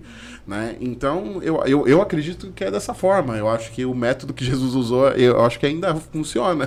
E é um princípio bem católico. Você vê, a nossa igreja, uma das notas essenciais é que ela é católica, ela é universal. Sim. Mas aonde acontece a igreja? Em Roma? Não é em Roma. É na diocese? Não é na diocese. A igreja acontece na paróquia. Na menor das comunidades. E é ali que, que- que a coisa acontece de verdade. Ah, inclusive, um dos princípios da, do- da doutrina social da igreja é o das comunidades intermediárias. A, a própria vida de um país ela não acontece em Brasília, ela acontece no bairro Sim, sim. do bairro para o município, do município para a cidade, da cidade para o estado, do estado para o país. Celular, né? É uma coisa. Pequenas células e vai evoluindo, assim. É, a existência ela acontece ali. Então, por isso que assim, eu realmente acho que nós devemos não nos preocupar tanto com a transformação do mundo. O que, que eu posso fazer com a transformação? Não vai dar tempo, né, padre? Não vai dar tempo. Assim, aliás, assim, nem Roma é um problema meu. A dioce- Mal a diocese é um problema meu. o meu problema é minha paróquia. Sim. Deus não vai me cobrar nem para bem nem para mal pelas decisões do Papa, nem a da CNBB nem a do meu bispo. Que eu não tenho nada a ver com isso. Não tem nada que eu possa fazer nem de, nem de bem para salvar a igreja e nem de tão ruim assim para afundar com a igreja. Mas eu posso contribuir muito para minha paróquia e posso também lascar a minha paróquia. Então eu acho que é ali a coisa, né? O pequena comunidade. Muito bom. Ô padre, a gente estava conversando um pouquinho também antes e eu vi que o senhor tem é, traz algumas coisas sobre a alma de todo apostolado. Né? É, é um livro que a gente costuma ter aqui também, que a gente costuma ler, que a gente costuma trabalhar, é, que é de uma profundeza Sim. gigante, né? E que muitas vezes te coloca, muitas vezes não, quase todas as vezes, te coloca numa crise lascada, né? Lógico, a gente não tem vida interior e aí começa a se deparar com, com, com aquela profundidade. Aí você vai vendo lá né? os quatro passos da ruína espiritual, você fala assim, eu já passei por todos, ou estou em todos, e como evoluir. E, eu, e pegando o gancho daquilo que o senhor disse, né, que existe realmente, isso é fato também, né, ao mesmo tempo que tem muitas coisas aí desencadeadas, tem esse grupinho que a gente vê que quer mais, que quer uma coisa mais autêntica e não abre mão disso, né. Puxando agora o gancho para como que a gente pode dar profundidade a partir da alma de todo apostolado, padre, é, como se colocar de fato para esta profundidade? Como a gente é, interiorizar mais? O que, que o senhor pode trazer para a gente a esse respeito, padre? Olha, a grande sacada deste livro, no meu entendimento, e olha que ele foi escrito, acho que ele foi editado, Faz tempo, né? foi no começo do século XX, não vou lembrar a... Foi o francês? Foi. É, naquele, daquele grande... O início do século XX foi, assim, efervescente e boa parte dessa efervescência católica veio da França, Sim. que hoje é uma tragédia, mas mas enfim. Ah, mas assim, a grande sacada, e eu acho que a gente falou de 1905, é, 1905. foi que é, o grande problema na evangelização é o ativismo. E acho que esse se tornou um grande problema na, na igreja. Você pensa assim: ah, o que é que nós vamos fazer com a catequese essa semana? O que, que nós vamos fazer, aí casar ao invés da equipe de liturgia, o que, que nós vamos fazer com a liturgia? Não tem que fazer nada. Ah, vou fazer. É muito mais do que fazer, é ser. Então, a santidade e, portanto, a vida interior é realmente o, o verdadeiro motor transformador da coisa. E é claro que a gente pode fazer certas coisas e promover e criar, mas eu, a criatividade litúrgica ou a criatividade da igreja, o querer reinventar a roda toda hora, no meu entendimento, é um dos maiores problemas da evangelização contemporânea, dessa nova evangelização. Aliás, é uma expressão de São João Paulo II, mas eu honestamente não gosto muito do termo nova evangelização, porque não tem nova, a evangelização é a mesma. É a mesma. Né? Mas eu entendo, eu entendo o contexto que ele quis dizer. Né? É de uma nova cultura, uma, né? Mas eu acredito que seja por aí, a vida interior. Na medida em que nós somos. Tanto que você vê assim. Eu já conheci, e talvez você já tenha conhecido também, mas você já viram pessoas que são tão santas, padres que são tão santos, que a presença deles, ao mesmo tempo que incomoda em alguma coisa, nos motiva. Sim. Sim. Sim. Sim. A Eu sombra. Eu acho que hoje eu sou padre porque eu conheci padres assim. Eu acho que é isso, é ser santo. E é o cerne do livro da alma do postulado. Não ao ativismo. Vamos nos preocupar em ser santo. É uma vida interior sólida, uma vida espiritual sólida. E a partir daí é que vem a vida apostólica. Tanto que os apóstolos, quando que eles começam a vida apostólica? Depois de Pentecostes. É só depois de uma experiência profunda com o Espírito Santo é que começa o apostolado. Antes Jesus fez alguns ensaios, né? Assim, ah, vamos lá, vamos lá naquela cidade lá que eu vou ficar resolvendo os negócios aqui. É, aí os 72 e os 12, assim, experiências. Mas a vida apostólica, ela nasce depois de Pentecostes, depois da experiência do Espírito. Então, s- é, fazer aqueles retiros, fazer as cristotecas, os passeios, sem uma vida sólida em Deus, é entretenimento. Uau. Eu acho isso fantástico. E quando a gente olha, hoje eu acho que é um- o ponto mais é, neufrálgico, como, como é que, sei lá como fala isso, é como equilibrar isso, né? Porque a gente tem uma dificuldade, principalmente falando dessa geração especificamente, Mas eu, que é eu- extremamente ativista, cara. E assim, aí, não, vamos, vamos lá, vai, a gente também se pega muito no ativismo, né? demais. É, esse, esse é o grande problema não, é- não, paróquia. é, não é só a gente. não Vamos, vamos olhar pra fora. É que assim, eu, eu, eu encontro uma dificuldade Nossa, até, que de forma prática mesmo. até hoje, né? É, qual que é o limite? o lim- o- obviamente, a gente tem as nossas orações. é, a gente, por exemplo, aqui nós vivemos muito na questão do ritmo da vida. Não somos uma comunidade de vida, somos um movimento de vida, nós somos. é, é, estamos inseridos na sociedade, né? E graças a Deus o Senhor nos colocou lá na empresa onde nós estamos, que é justamente para nós chegarmos lá. E, e- e a gente fala muito da questão da oração no ritmo da vida, de fato. Então vou ali, eu vou rezar o meu terço aqui na rua, eu, eu vou buscar busco ir à missa é, diariamente.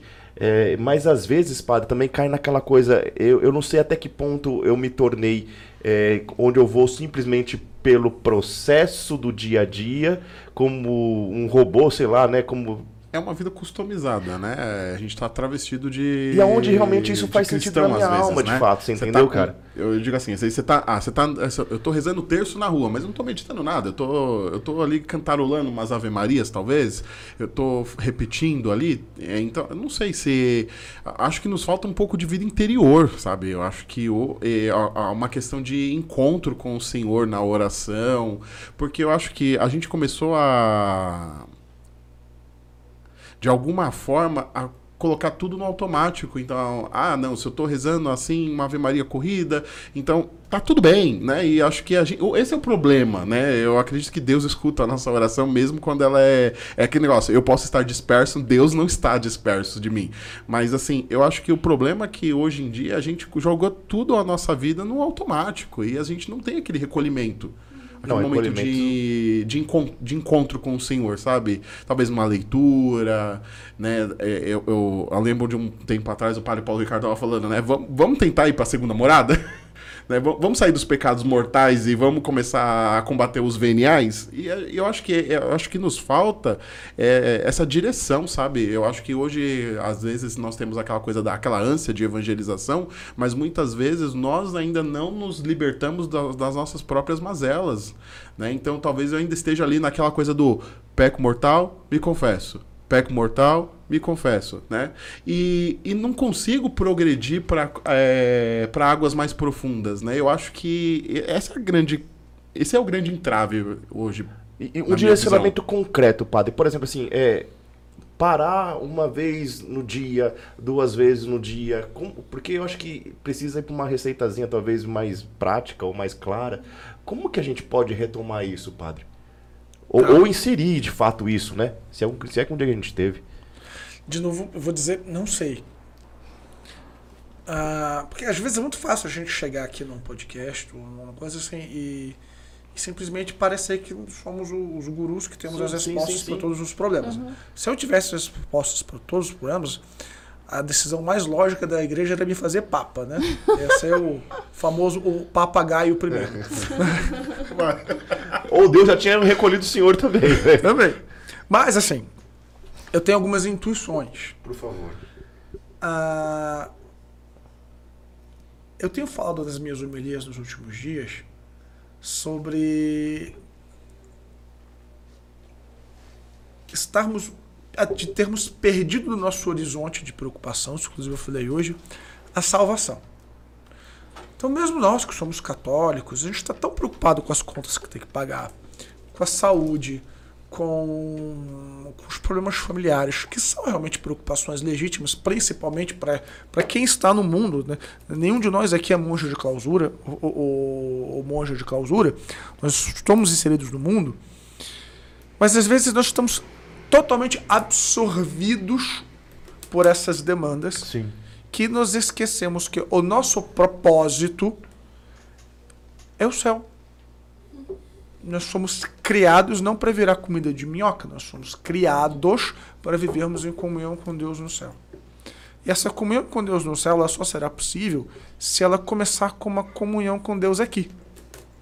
Então, pagar a conta é importante, cuidar da saúde é importante? É. Mas mais importante do que isso é a minha vida com Deus. Inclusive, o livro, perdão, padre, perca o raciocínio, ele fala que acho que uma da quarta etapa da ruína espiritual é, é justamente aonde a gente, a segunda, eu acho que perde-se o tempo e a gente começa a cuidar mais de coisas supérfluas, é, como até, não supérfluas, mas que tiram Deus do centro, né? Até coisas boas, vamos dizer assim, que é a própria saúde, que é a própria vida que Deus deu e a gente tira isso. Isso foi escrito no início do século passado. Você imagina agora. Cara, é, eu tenho, eu tenho, um, um, tenho paroquianos, é ali perto do Capão Redondo, né? Que é uma galera que 5 horas da manhã tá no Capão Redondo, no, pegar o ônibus. E eles chegam em casa 10, 11 horas da noite para no dia seguinte. E a vida das pessoas é assim. Então, a, nós ficamos absorvidos, nós somos reféns das demandas da contemporaneidade. Então, a gente precisa primeiro perceber que estas coisas são importantes, mas que há algo mais importante e ao qual eu devo dedicar o meu dia, o meu tempo e a minha atenção. Você está falando do rezar o terço no caminho, rezar o terço no ônibus, blá blá. É, é bacana e é importante. Só que a oração vocal ela é o comecinho da vida interior. E eu não posso parar aí. Eu preciso dar o passo na vida interior importante, que é o começar a meditação, a oração mental. Então a vocal vem antes E a- Fundamental. Da mental.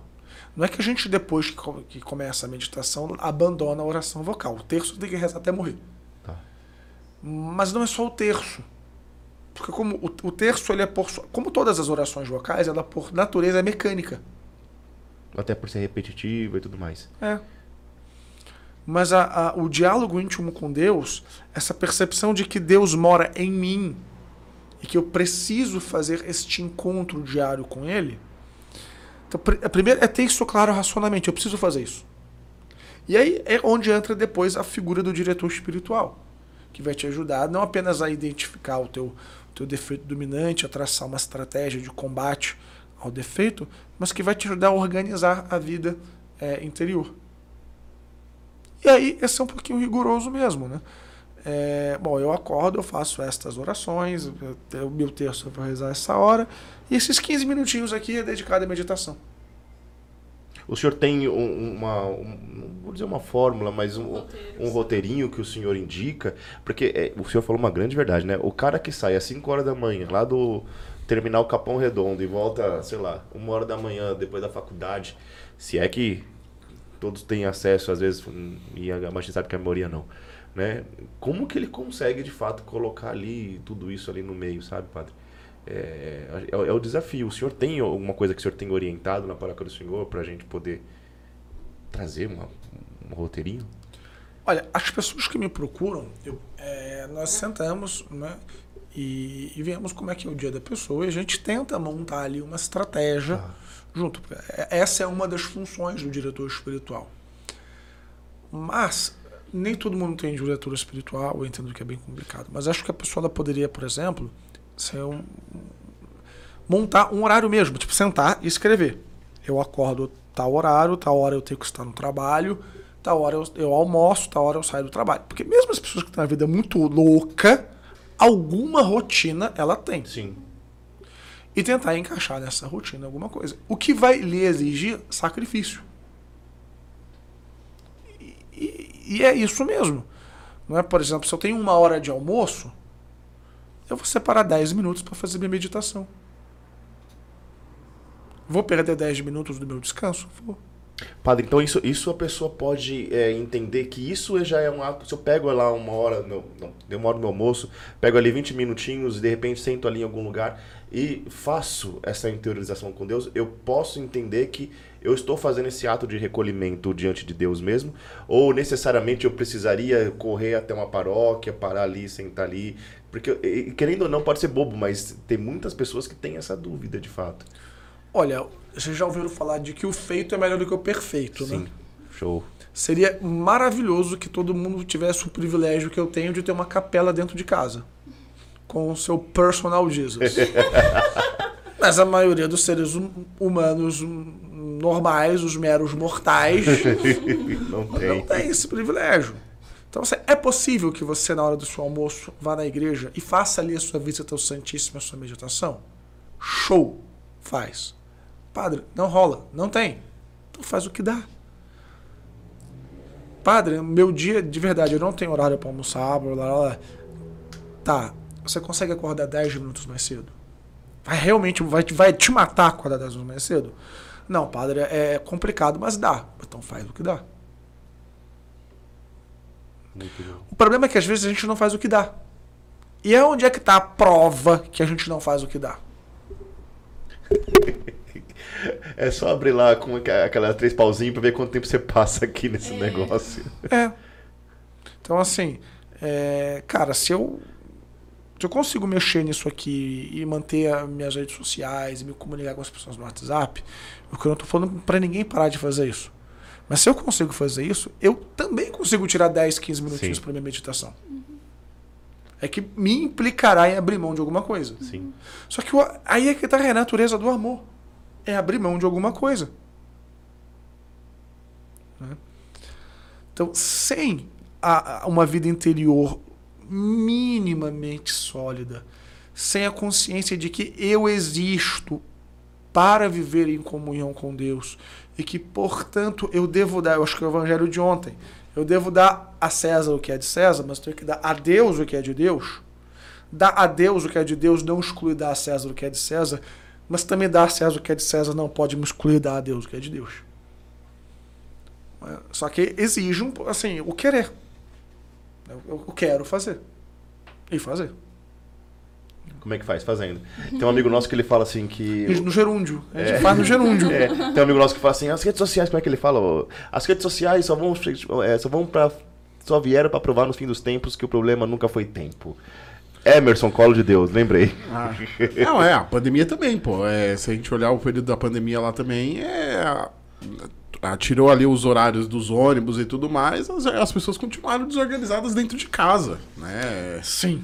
Né? Então, assim, as pessoas. Aí que acontece? Ela dorme mais, entendeu? É, tipo assim, ela entra 8 e meia no trabalho, ela acorda agora 8 e 15, né? E ela toma um banho ali, né, correndo, e ela tá de pijama ali, abrindo o computador dela e começando a rotina dela. Então, é, eu acho que o que falta realmente é essa questão de disciplina mesmo. É, e, é a palavra é disciplina. Assim, a gente falando aqui parece facilíssimo. Assim, ah, padre, é mole, porque o senhor não pega o busão do Capão Redondo.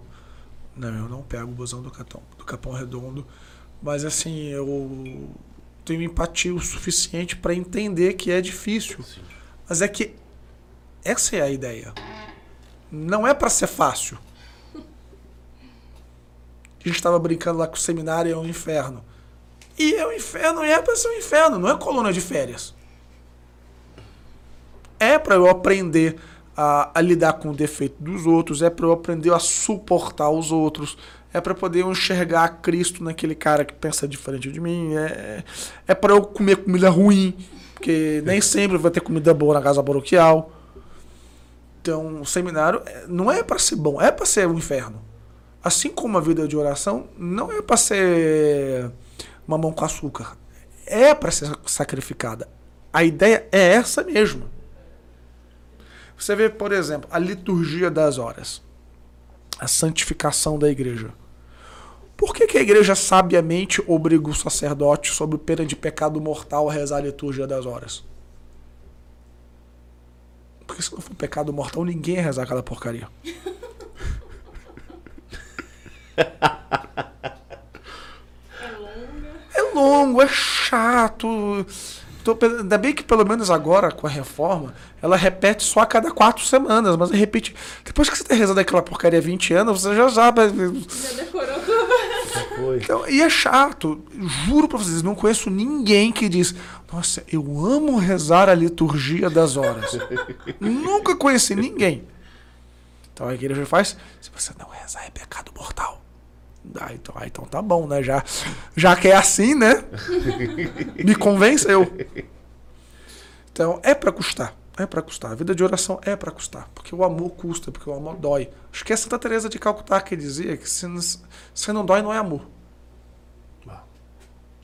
Ou é algo assim, né? Aquela coisa do Chapolin, né? Ele confunde. Por aí. Mas a, acho que a questão, eu acho que uma coisa que também que surgiu, né, a utilização lá dos devocionários, ajuda bastante. A, as leituras, né, a, a, minha biblioteca católica lá, né, que vai lá e traz o livro da vida de Santa Teresa d'Ávila, as moradas do Castelo Interior. Eu acho que existem muitas leituras, né, aquela coisa do olhar para dentro, né, olhar para não não para trás, mas para aquilo, para toda a riqueza que a gente tem dentro da igreja. A gente tem santos que foram peritos, né, nessa questão de vida interior, né? E o problema e às vezes eu, eu fico me cobrando disso, né? Porque é acessível, né? Não é tão, não é tão difícil achar ali um livro, por exemplo, como o livro da vida de Santa Teresa d'Ávila, não é tão complexo, quer dizer, é complexo ler, compreender e Até porque Santa Teresa d'Ávila é minha mãe, minha mestra, uma mulher para escrever chato. Então, mas eu acho que é isso que, que rola, porque é porque é, é, ela tinha um pensamento desorganizado. É. Ela, ela é brilhante. Mas eu tenho certeza que aquela mulher tinha TDAH. é sério, você lê ela escrevendo as assim. Então, é porque eu acho que. São João da Cruz também, padre? Não, São João da Cruz era um poeta sistemático. Santa Teresa d'Ávila. Porque é muito difícil ler São João da Cruz Mas é também. Por outra razão. É porque é difícil mesmo. Teresa d'Ávila não é tão difícil no conteúdo, é difícil o jeito que ela escreve. Porque ela escreve como se ela estivesse falando com você. E aí ela se perde no pensamento. Assim, então, e aí eu me pergunto mas, mas eu me lembrei, porque, porque um dia vi que a minha noviça fez isso aqui, e ela sabe, onde é que eu estava mesmo? Ah, sim. E ela volta. Então, ela- eu acho que ela tinha TDAH. É, é, é meio complicado. Uma vez eu dei, eu dei um curso sobre as moradas para os meus paroquianos. E aí eu, aí eu fui reler. Era muito difícil sistematizar, porque o modo como ela escreve é bem difícil. São João Paulo II e Bento XVI. Bento XVI, um teólogo brilhante. Você lê, é de uma facilidade de a, leitura dos textos do Bento XVI. Agora, vai ler uma encíclica de São João Paulo II, que era um filósofo intrucado. É bem, bem mais difícil.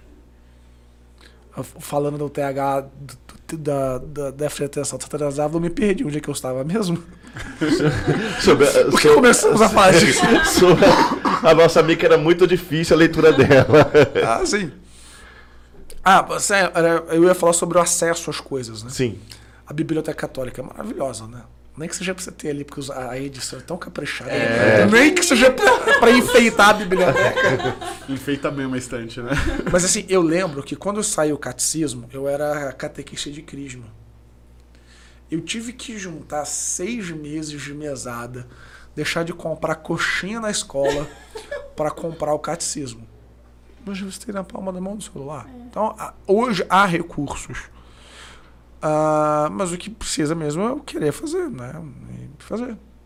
Eu acho que a parada mais difícil realmente é ter é, pessoas que possam nos orientar diante da complexidade é, Sim, de- faz falta. um di- diretor É. espiritual é muito importante. dos livros, né, e tudo mais. Não só dos livros, da espiritualidade como um todo. Porque, assim, querendo ou não, é, por exemplo, uma nutricionista, você quer emagrecer, chega na nutricionista lá, você chegar assim, poxa, ela vai, vai dizer pra você fazer o que você come ali no dia e vai te orientar, né? Olha, então nesse horário faz isso, nesse- aqui faz isso, aqui faz isso. E e eu acho que faz falta realmente uma questão prática, como você falou, padre, de falar assim, olha, então nesse momento aqui do seu dia você pode encaixar isso. Você pode interiorizar e, e- fazer essa oração nesse momento aqui do seu horário de almoço. E eu acho que é essa interpretação de ajuda que nos falta muito. E a gente não encontra. A gente nem sabe que precisa de ajuda. Não, nem, nem sabe. E a gente chega num momento que você fala assim, cara, é, eu nunca tive um formador na vida, é, mas você não consegue mais progredir da- da- de certo momento naquele ponto, mas você precisa de uma ajuda de alguém que, que te oriente, que te dê um empurrão, que te mostre caminhos que você nunca viu. Eu, por exemplo, eu já sempre falei isso, eu sempre tive uma dificuldade gigantesca com, com, terço. Mas assim, porque eu sempre achei como o senhor disse, pra mim é muito chato ficar repetindo, repetindo a, a mesma coisa. E eu falei, cara, como que pode, né? Qual o benefício que eu tenho, ou que a minha alma vai ter, de repetir aquilo constantemente? E eu falava assim, nossa, e eu precisava dar uma, uma interiorização na coisa, uma, um, um teatro na coisa, porque eu, eu precisava imaginar o momento é, de Cristo vivendo o Calvário ali naquele mistério. Eu precisava trazer uma coisa lúdica na minha cabeça, porque senão eu não conseguia, padre. Então, assim, quando o senhor fala para mim que também que a oração vocal é o primeiro ponto ali para para eu ir para uma oração mental, para mim é um abismo muitas vezes de de um caminho. Porque como que eu vou conseguir me concentrar naquele momento? E muitas pessoas hoje têm essa dificuldade também. Aí é que tá. Não precisa se concentrar. Calma. Calma. Aí o senhor já fez brilhar os meus olhos. Palma, palma, não, não priemos cânico. Porque, veja, ah, há pessoas que, pela sua índole, que pela sua natureza, rezar o terço é um gozo místico. Você pega umas senhorinhas, elas gostam de rezar. Então o realmente tem essa diferença. Tem. Porque senão você se sente um, você se sente um ET. Eu me identifico com você. Mas assim, eu tenho umas senhorinhas na, na, na paróquia que elas rezam o rosário por dia. Tem algumas coisas que rezam dois rosários por dia. Para ela é um gosto. Não é a minha personalidade. Para mim, rezar um terço é bem chato. Por que, que eu rezo o terço? Eu rezo o terço por um único motivo. Só um. Nossa Senhora mandou. E tá valendo. Ele tá valendo. Obrigado, Jesus. Eu rezo o terço fazendo esteira, eu rezo o terço às vezes dirigindo, eu rezo o terço no trânsito. Eu não falo. Para mim, a contemplação é primeiro o mistério. Ah, ah, é lá. Pronto, eu não medito, eu não imagino. Para mim era só vocal. Outras pessoas meditam só contemplam. Por que, que eu disse que não preciso estar atento? Porque aquilo ali é oração vocal. Santa Teresa de Ávila teve uma vez, numa visão mística, que ela perguntou para Jesus qual tinha sido a oração mais agradável que ela já havia feito. É, e aí, dos, do- dos azulejos. E aí Você lembra aquele dia que você estava na capela, você não queria estar lá, e aí você estava rezando e contando os azulejos? Aí ela lembra, achando que ia tomar um esporro monumental. Então aquela foi minha, a oração que eu mais gostei. Por quê? Porque você não queria estar lá, mas estava rezando. Então, para mim, rezar o terço, para mim, Padre Jean, rezar o terço é difícil. Mas eu tenho certeza que agrada a Nossa Senhora porque eu rezo só porque ela mandou. Foi só por causa disso. Nenhuma outra força na face da terra me faria rezar o terço se não fosse porque a Nossa Senhora mandou. O mesmo vale para a liturgia das horas. Se não fosse pecado mortal, se eu conseguisse, se eu conseguisse uma brecha na lei, eu não rezaria aquilo ali. Mas rezo. É isso. Nossa, agora eu lembrei porque que o padre Ivan tava tão apressado para fazer a liturgia das horas aquele dia. Meu filho precisa rezar a liturgia retiro. das horas. Eu- agora Não pode virar o dia, não pode virar o dia, é verdade. dele, lembra dele correndo? Agora eu vou ter mais empatia com ele. Então é isso. Aí a oração mental, ela primeiro diz assim, eu tenho que fazer. Porque sem ela eu não progredo na fé. Só que eu acho que por mais que ela seja difícil, porque você está querendo é, entrar em comunhão com aquele que apesar de morar na gente ou totalmente o outro, e Deus não responde exatamente, assim, se você ouvir a voz de Deus, não procure o diretor espiritual, procure o psiquiatra. A voz de Deus ela é outra coisa. É interior, ela não é exterior. Então, é, é por mais que ela seja mais difícil, por um termo, mas pelo menos para mim, ela é muito mais satisfatória de se fazer. Para algumas pessoas, talvez o contrário, o terço seja mais satisfatório e ela tem mais dificuldade. Enfim. Mas o fato é, tem que fazer ponto final. Acabou. Fazer. padre, e, e uma última dica, vai. Santa Missa, né?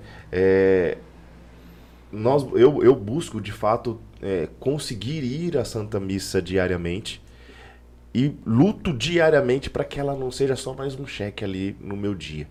Né? Como, como trazer, é, quais os, os cuidados é, que eu posso ter para que isso não aconteça, que seja só uma rotina de fato? Como que eu posso não sei se Viver seja. melhor, né? viver melhor? Se for uma rotina, eu já estou bem satisfeito, viu? Só de você ir à missa, eu já estou bem feliz de você ir. tá? A gente não pode também criar grandes ilusões, assim, de achar que todas as missas vão ser um gozo místico. Por exemplo, você é casado, né? Sim. Quando foi a última vez que você saiu com sua esposa e foi, assim, num restaurante bacana, assim, que foi, tipo, um encontro bonito de vocês dois? A última vez. Semana retrasada. Legal. E quando foi a última vez que vocês jantaram juntos? Ontem.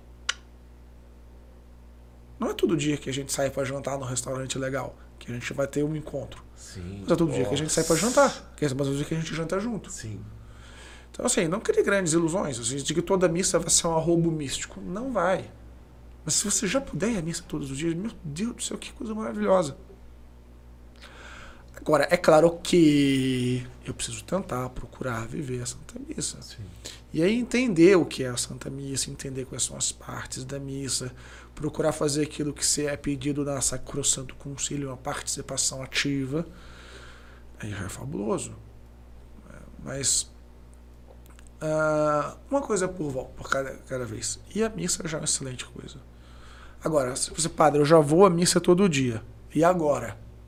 Bom, aí agora talvez você possa meditar as partes da missa. Princi- Principalmente, aqui não estou falando de ninguém, não, é opinião pessoal. Para o leigo, a parte mais importante da missa é o ofertório. Isso que eu ia falar, perguntar pro senhor, como viver bem o ofertório?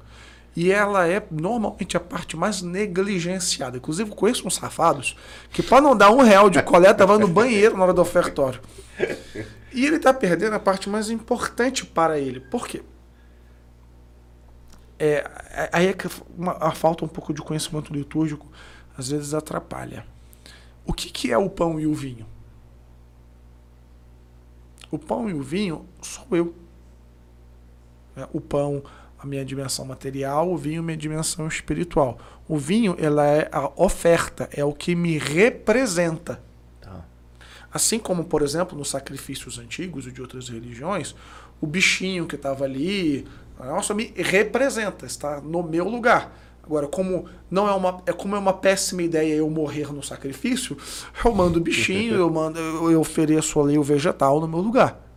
Né? Jesus morre no meu lugar. Então, na Santa Missa, aquilo que está ali está no meu lugar. O pão e o vinho me representam. Então, na hora que o sacerdote ele pega o pão e o vinho e oferece, é a mim que ele está oferecendo. Uau.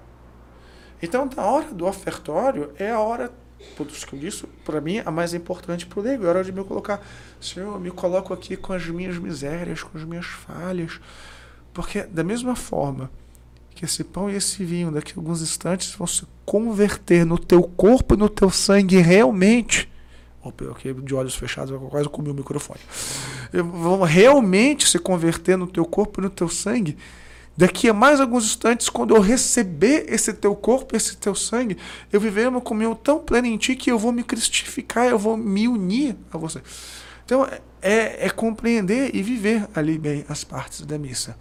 E também depois da comunhão, fazer seu, seu momento de ação de graças, o seu pós-comunhão bem feitinho, dizer, Senhor, tu estás aqui dentro de mim, não apenas de uma maneira espiritual, mas o teu corpo, o teu sangue, a tua carne se une à minha carne. E, e, e, nós somos realmente um, não apenas em espírito, mas em carne. Então, Senhor, transforma-me em Ti. Faz, Senhor, com que eu me adeque. Sabe, fazer ali a, a sua oração. Fantástico. Mas volto. Vamos sair da estratosfera e voltar para a Terra.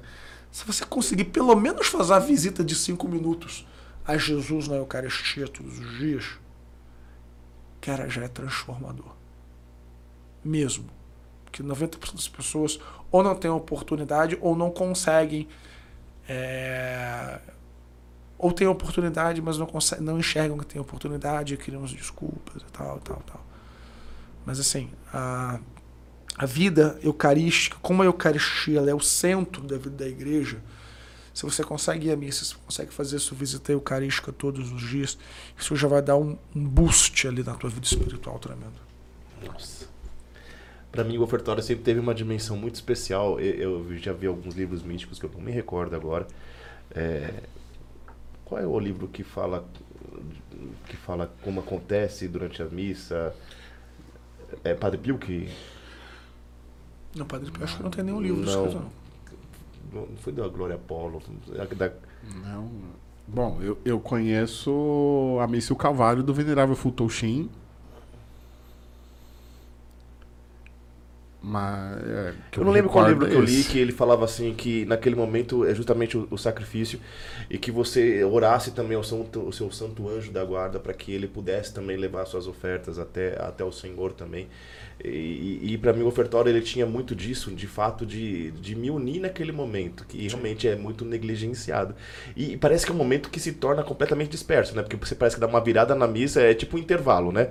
Então daqui a pouco a gente volta para a parte é, mais, aqui especial. Nossa, aqui, não é? Eu, eu tenho essa impressão de que quando eu caio nesses desligamentos, assim, essas desconexões que acontecem para as nossas inclinações, parece que eu vou, eu, eu vou no intervalo e volto. E eu não aproveito esse momento. Às vezes a música também te dispersa, né? Que às vezes ela é animada demais, né? E aí vira a farra do. Aliás, assim, música animada é uma coisa que já não combina com a liturgia em nenhuma hipótese. É, é, é, esse é um dos. A gente volta um pouco que a gente falou antes, da criatividade. A missa, a igreja não é espaço de criatividade. Talvez algum elemento na pastoral, outro sim, mas a, a vida de igreja não. Principalmente a liturgia não é espaço para criatividade. Porque tem um livro que eu recomendo que todo mundo leia, que não é um livro católico, mas é um livro que fala da missa. e não foi escrito por um católico, que é O Símbolo da Transformação da Missa. É um livro de Jung, o pai da psicanálise. Qual é, é, é o pai da psicanálise, né? Qual é a tese do Jung? De que todos os símbolos da missa, sob uma perspectiva científica da psicanálise, nada a ver com fé. Todos os símbolos da missa, a posição da mão dos padres, a oração, a volta que se dá com o turíbulo, o próprio significado do pão, é, a ideia do, do, da manducação divina, tudo, todos os símbolos da missa comunicam perfeitamente a ideia que querem comunicar. Então, se eu perverto qualquer símbolo da missa, eu não perverto o sacrifício, porque o sacrifício não depende de mim. Perfeito. O sacrifício ele é muito simples. Se você me der pão, vinho e água, e eu disser isto é meu corpo, isto é meu sangue, aconteceu a transubstanciação. A transubstanciação. Não importa as macaquices que eu fiz antes e depois. Sim. Aconteceu. Mas, como o símbolo, por sua, pela sua própria natureza, ele quer comunicar uma ideia, se eu distorço o símbolo, eu distorço a ideia. Sabe aquela coisa do Chaves? Você já comeu hoje? Não. é trapalhões, né? Comeu ou não comeu? Se o símbolo diz uma coisa e a realidade é outra, então, se a missa é a reatualização de Cristo no Calvário e os símbolos não, não comunicam a ideia, então ela fica meio esquizofrênica. Muitas vezes eu não consigo participar bem da missa por causa que os símbolos não me propiciam. Então, por exemplo, sou eu que estou falando, tá? Não são eles. Cancelem a mim. Se eu bato palma na missa, é absolutamente esquizofrênico.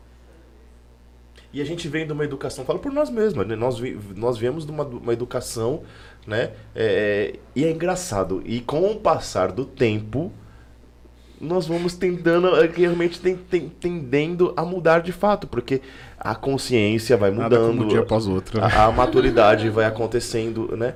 E não, e assim, eu, eu, vou ser muito sincero aqui agora. Assim, é, existe toda uma, eu acho que uma estratégia de, de Deus por trás disso tudo, porque assim, Seria impossível chegar na juventude hoje e enfiá-los eles num retiro gregoriano ali dentro e, e fazer com que não que eles tivessem uma experiência, mas pela. pela, pela... Fazer, que eles, fazer que eles fossem. não iriam para início de conversa. É, pela, pela geração que a gente tem hoje, eles não iriam. Então, então acho que Deus, ele, ele muito, muito, muito, muito superior, obviamente, se utiliza até das nossas é, é, macaquices, vamos dizer assim, né, onde a gente tem isso, porque é um poder de atração, como o padre disse no começo. É, eu também, assim como o padre, eu me lembro um pouquinho da minha história, eu comecei a ir pra igreja por conta dos meus amigos. nós podemos falar. Na rodinha dos amigos, porque tinha menininha X, tinha um menininho Y lá dentro, que era um amigo meu, aquela coisa toda. E Deus se utiliza disso tudo. Né? Mas é o que eu brinco com a Dani, né? Sua esposa que eu falo, né? Ah, do tradismático. Já pra gente né? terminar. que a gente fala, né, daquela questão da espiritualidade, daquela coisa carismática, mas no fundo, no fundo, a gente gosta de uma coisa tradicional. A gente gosta, gosta. de uma missa bem celebrada. Nós gostamos de ouvir absolvição em latim, sabe? Aquela. É porque é, espiritu... eu, eu creio que aquilo, e, de alguma forma, se comunica com com o que há em mim, né? Com o Espírito Santo que há em mim. Então eu, eu, eu, entendo que essa é a língua da igreja. Então eu não sei explicar, mas eu, eu me sinto. quando A primeira vez que eu fui a uma missa tridentina com a minha esposa, eu lembro que a gente foi literalmente para conhecer. E eh, nós não entendemos absolutamente nada além da homilia, mas nós saímos com uma, com uma única certeza. A, a, o, a atmosfera era de uma coisa superior a nós. Era muito transcendente. Muito, muito, muito, muito. E não foi por causa da missa em si. Por quê? Aquela missa celebrada é a mesma missa no seu conteúdo essencial, vamos chamar assim de. Dogma, no seu conteúdo ontológico é o mesmo de uma missa de um padre da Teologia da Libertação que coloca um churrasco lá dentro, que é o mesmo de um padre carismático, assim, super é, pentecostal. O que te fez perceber esta elevação foi o símbolo, o rito. Uau. E nesse sentido, a missa de Paulo VI ela não perde muito pro, pro Vetus Ordo. Qual que é o problema? Como as rubricas do Novus Ordo são menos restritivas do que a do Vetus Ordo, o pessoal começou a encaixar coisas aí. E aí o que, inclusive, vai contra a Sacrosanto Concílio, porque a Sacrosanto diz muito claro, acho que no número 14, se eu não estou equivocado, ou 28. Enfim, procurem lá. Mas diz lá: ninguém, ninguém, nem mesmo bispo ou sacerdote, acrescente ou retire nada em matéria de liturgia. Então na missa não posso botar nem tirar nada. Isso é missa. Querem um exemplo de abuso litúrgico que acontece em 99% das paróquias do Brasil? Por favor. Canto de ato penitencial. Explica, padre. Como diria Padre Quevedo, não existe. A única frase dele que dá pra usar. Não existe canto de ato penitencial. Não existe. Aliás, não existe canto de missa. O que existe são os cantos como por exemplo é, um canto de comunhão, um canto de ofertório. Né? E existem partes da missa que podem ser cantadas. E eu posso cantar do Pai Nosso ao Ide em Paz o Senhor nos acompanhe. Uma das partes da missa que eu posso cantar é o ato penitencial. Ah, entendi. Bem como também não existe canto do glória existe glória que eu posso cantar. E o que acontece, infelizmente, na vida prática da igreja é que começou a introduzir cantos pastorais no ato penitencial, mas isso não existe. Porque tem a fórmula ali certinha. E no Missal Novo, inclusive, tem várias fórmulas. Tem três fórmulas.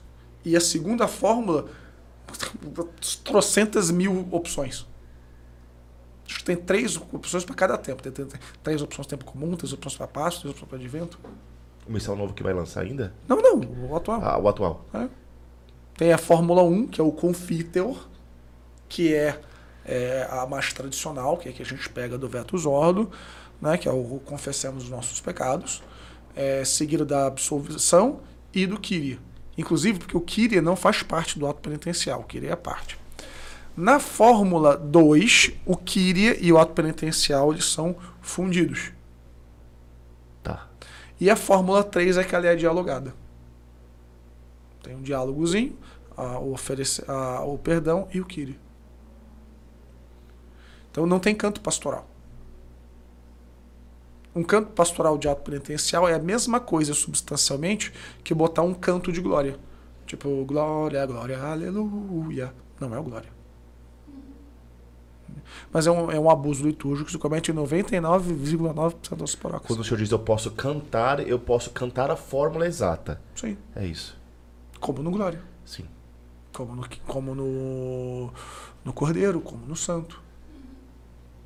Perfeito. São exatamente as mesmas palavras, só que a gente só. Boas uma melodia. Uhum. Sim. Estamos todos aqui de olhos bem arregalados. Não, mas é, Reta final. É, parece que não, mas são esses detalhezinhos que te, que pode te tirar um pouco do sentido da celebração. E às vezes é o que a gente faz, é o que às vezes as pessoas vão falar, ai, não, a missa é muito chata. Não, né? É aquilo lá, né? Você é não é chata, você é queima pouco, né? É...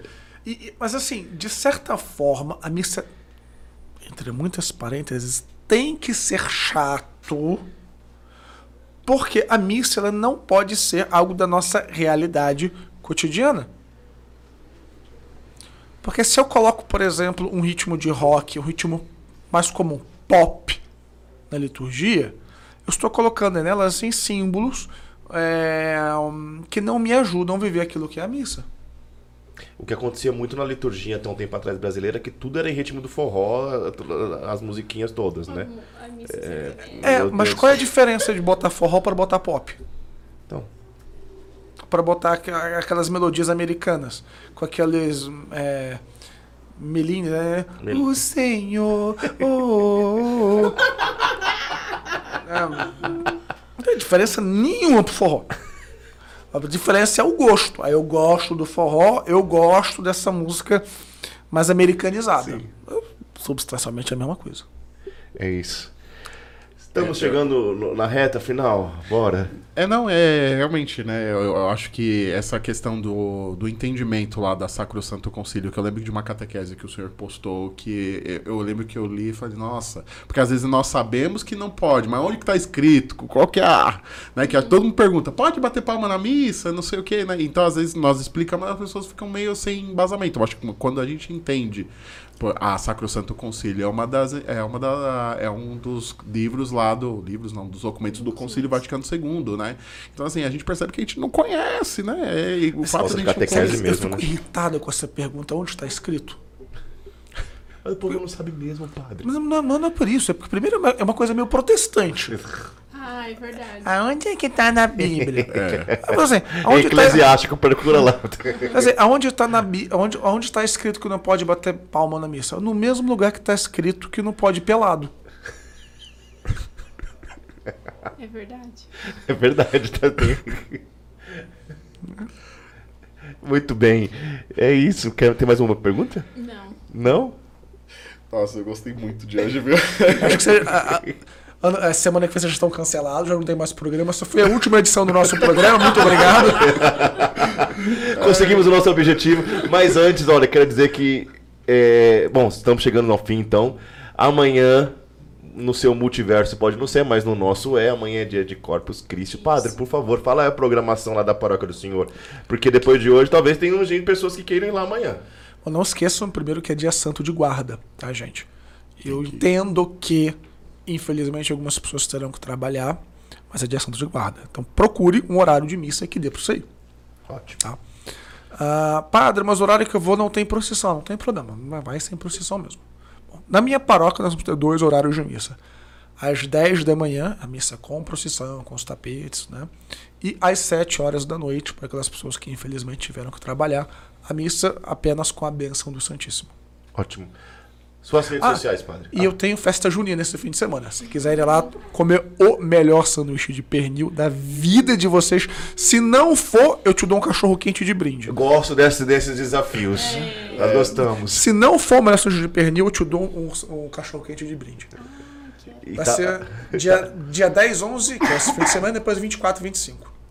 Então, dois finais de semana seguidos? Dois- não, 10 e Ah, 11, e depois, depois 24 pula? e 25. 24 e 25. Pulo retiro, exatamente. A missa dominical, que horário que é? Tá? Às 7 horas da manhã na Matriz, às 9 horas da manhã na Bom Jesus, que eu acho que isso é uma igreja que vocês iam gostar, porque eu tenho um Cristo em tamanho natural fincado no chão, assim, na, como se fosse realmente o Calvário Meu ali. Deus. Depois na Matriz às 11, às 4 e meia o Vetus Ordo e às 7 horas da noite.